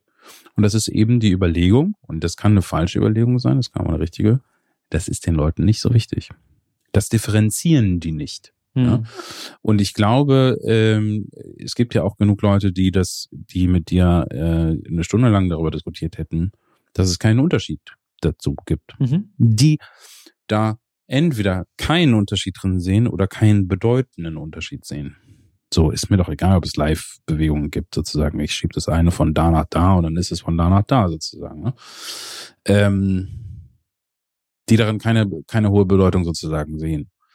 Ähm, ich könnte mir vorstellen, dass es immer, immer, also das ist auch häufig bei vielen Sachen ist, äh, habe ich das Gefühl, dass zum Beispiel, das ist bei Auto, also bei Auto ähm, Displays, bei den ganzen ist das ganz häufig so, dass ich das Gefühl habe, so ich krieg so die Krise zwischen zu schnell reagieren, zu langsam reagieren, wenn die laggy sind, wenn die Mhm. kompliziert einzugeben sind, zu jumpen, ähm, dass es viel gibt, das ist teilweise gibt es da technologische Gründe, ähm, wo jetzt die Person, die das programmiert hat, nicht per se was dafür unbedingt kann.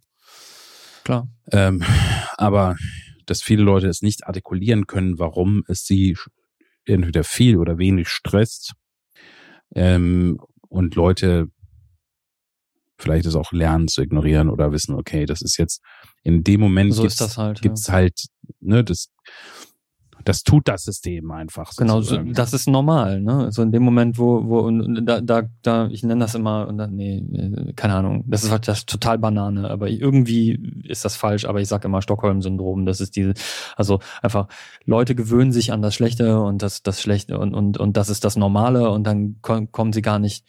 Aber sobald sie was Besseres benutzen oder sehen, sie merken das im Zweifel nicht mal unbedingt, aber zurückgehen ist halt das, was eigentlich nicht mehr geht. Und dann, also das, immer das, spannend, neue das, Normal. Das ne? Zurückgehen. Also, das ist zum Beispiel bei den 120 Hertz Bildschirmen auf den Smartphones ist das auch so. Dass, das, das merk, ich glaube, die wenigsten Leute werden das bewusst merken. Die werden es überhaupt nicht wissen, was, da- also sich auch nicht dafür interessieren, was es bedeutet. Und sie merken es nicht. Aber wenn du dann halt zurückgehst zu einem, zu einem, zu einem Telefon, was das nicht hat, dann denkst du so, irgendwas stimmt hier nicht beim Scrollen. Irgendwie hackelt das ein bisschen, ne? weil, weil du dann da was Normales verschiebt. Und äh, es ist, es sind oft technologische Gründe, aber es gibt auch immer eine Verantwortung des der Software obendrauf. Und und du du ich, ich würde sagen was was Geschwindigkeit des Ein, der Eingabe angeht also dem User Feedback zu geben. Und Scrolling ist nun mal so eine der die Stelle wo man das am deutlichsten sieht. Aber das geht genauso darum ein Klick auf eine Checkbox oder auf einen Button oder etwas aufklappen oder zuklappen. Quasi es gibt keine Ausrede das nicht so schnell zu machen wie die Hardware wie die wie die Technologie es dir ermöglicht und je weiter du weg von der Hardware bist, also da, da und da müssen wir dann andermal drüber reden, wenn wir vielleicht da in die Details mal reden, was, was der Unterschied zwischen nativer Entwicklung und Webentwicklung und abstrahierter Webentwicklung und so weiter ist. Aber je, je weiter du weg bist von der, von der Hardware, desto schwieriger ist das, aber es gibt einfach keine Ausrede dafür. Du musst es so schnell, also du musst dem Nutzer so schnell Feedback geben, wie die Technik es kann.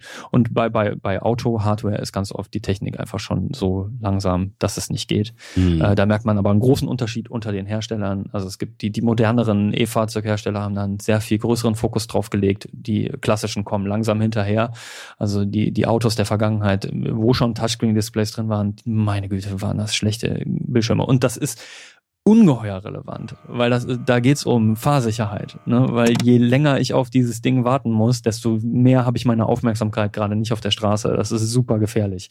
Ne? Ähm, viel gefährlicher als vielleicht bei einem Smartphone oder so, Mhm. wo ich, äh, wo ich mich mal kurz hinsetzen kann. Aber ja, ähm, we are running a bit long. Nein, aber vor allem sozusagen wir bei, müssen da also noch mal es ist drüber auf jeden Fall ein wichtiger Faktor Thema. zum Beispiel zwischen, ähm, wenn du zwischen Anwendung wechseln musst beim Autofahren. Also du solltest, Genau. du solltest ja jetzt nicht sozusagen großartige Dinge im Auto tun, die rum viel fudeln Wenn das lange dauert. Aber das sozusagen, ist du musst Hölle. irgendwie umstellen und es ist total kompliziert und es ist lecky und es ist Ja. nicht für, das das ist auch wieder nicht schön. Nee. Ja. Ich sehe, ich sehe. Mhm. ein, ein, ein, Also wir- wir-. To be continued, auf jeden Fall, weil das ist etwas, also Feedback und Latenz, etwas, was mich unglaublich tief Wie wär's, wenn wir die Folge nennen, ich sehe was, was du nicht siehst? Das ist bislang, ne? Äh, mein, mein, mein Talk hieß doch immer, ich sehe was, was du nicht denkst. Hm. Ich fand den immer ganz, ganz, ganz cool, den Titel. Aber das, das hatte, der hatte eine andere Pointe, der Talk, als das, was, Ja. was worüber wir heute gesprochen haben. Ja, hat, mich, hat mir gefallen, dich hier zu sehen. ja. In so halbgelben In Licht. egal wie viel, in egal In wie, wie wie du eigentlich aussiehst. Genau. Ich sehe dich. ciao, ciao. Ciao.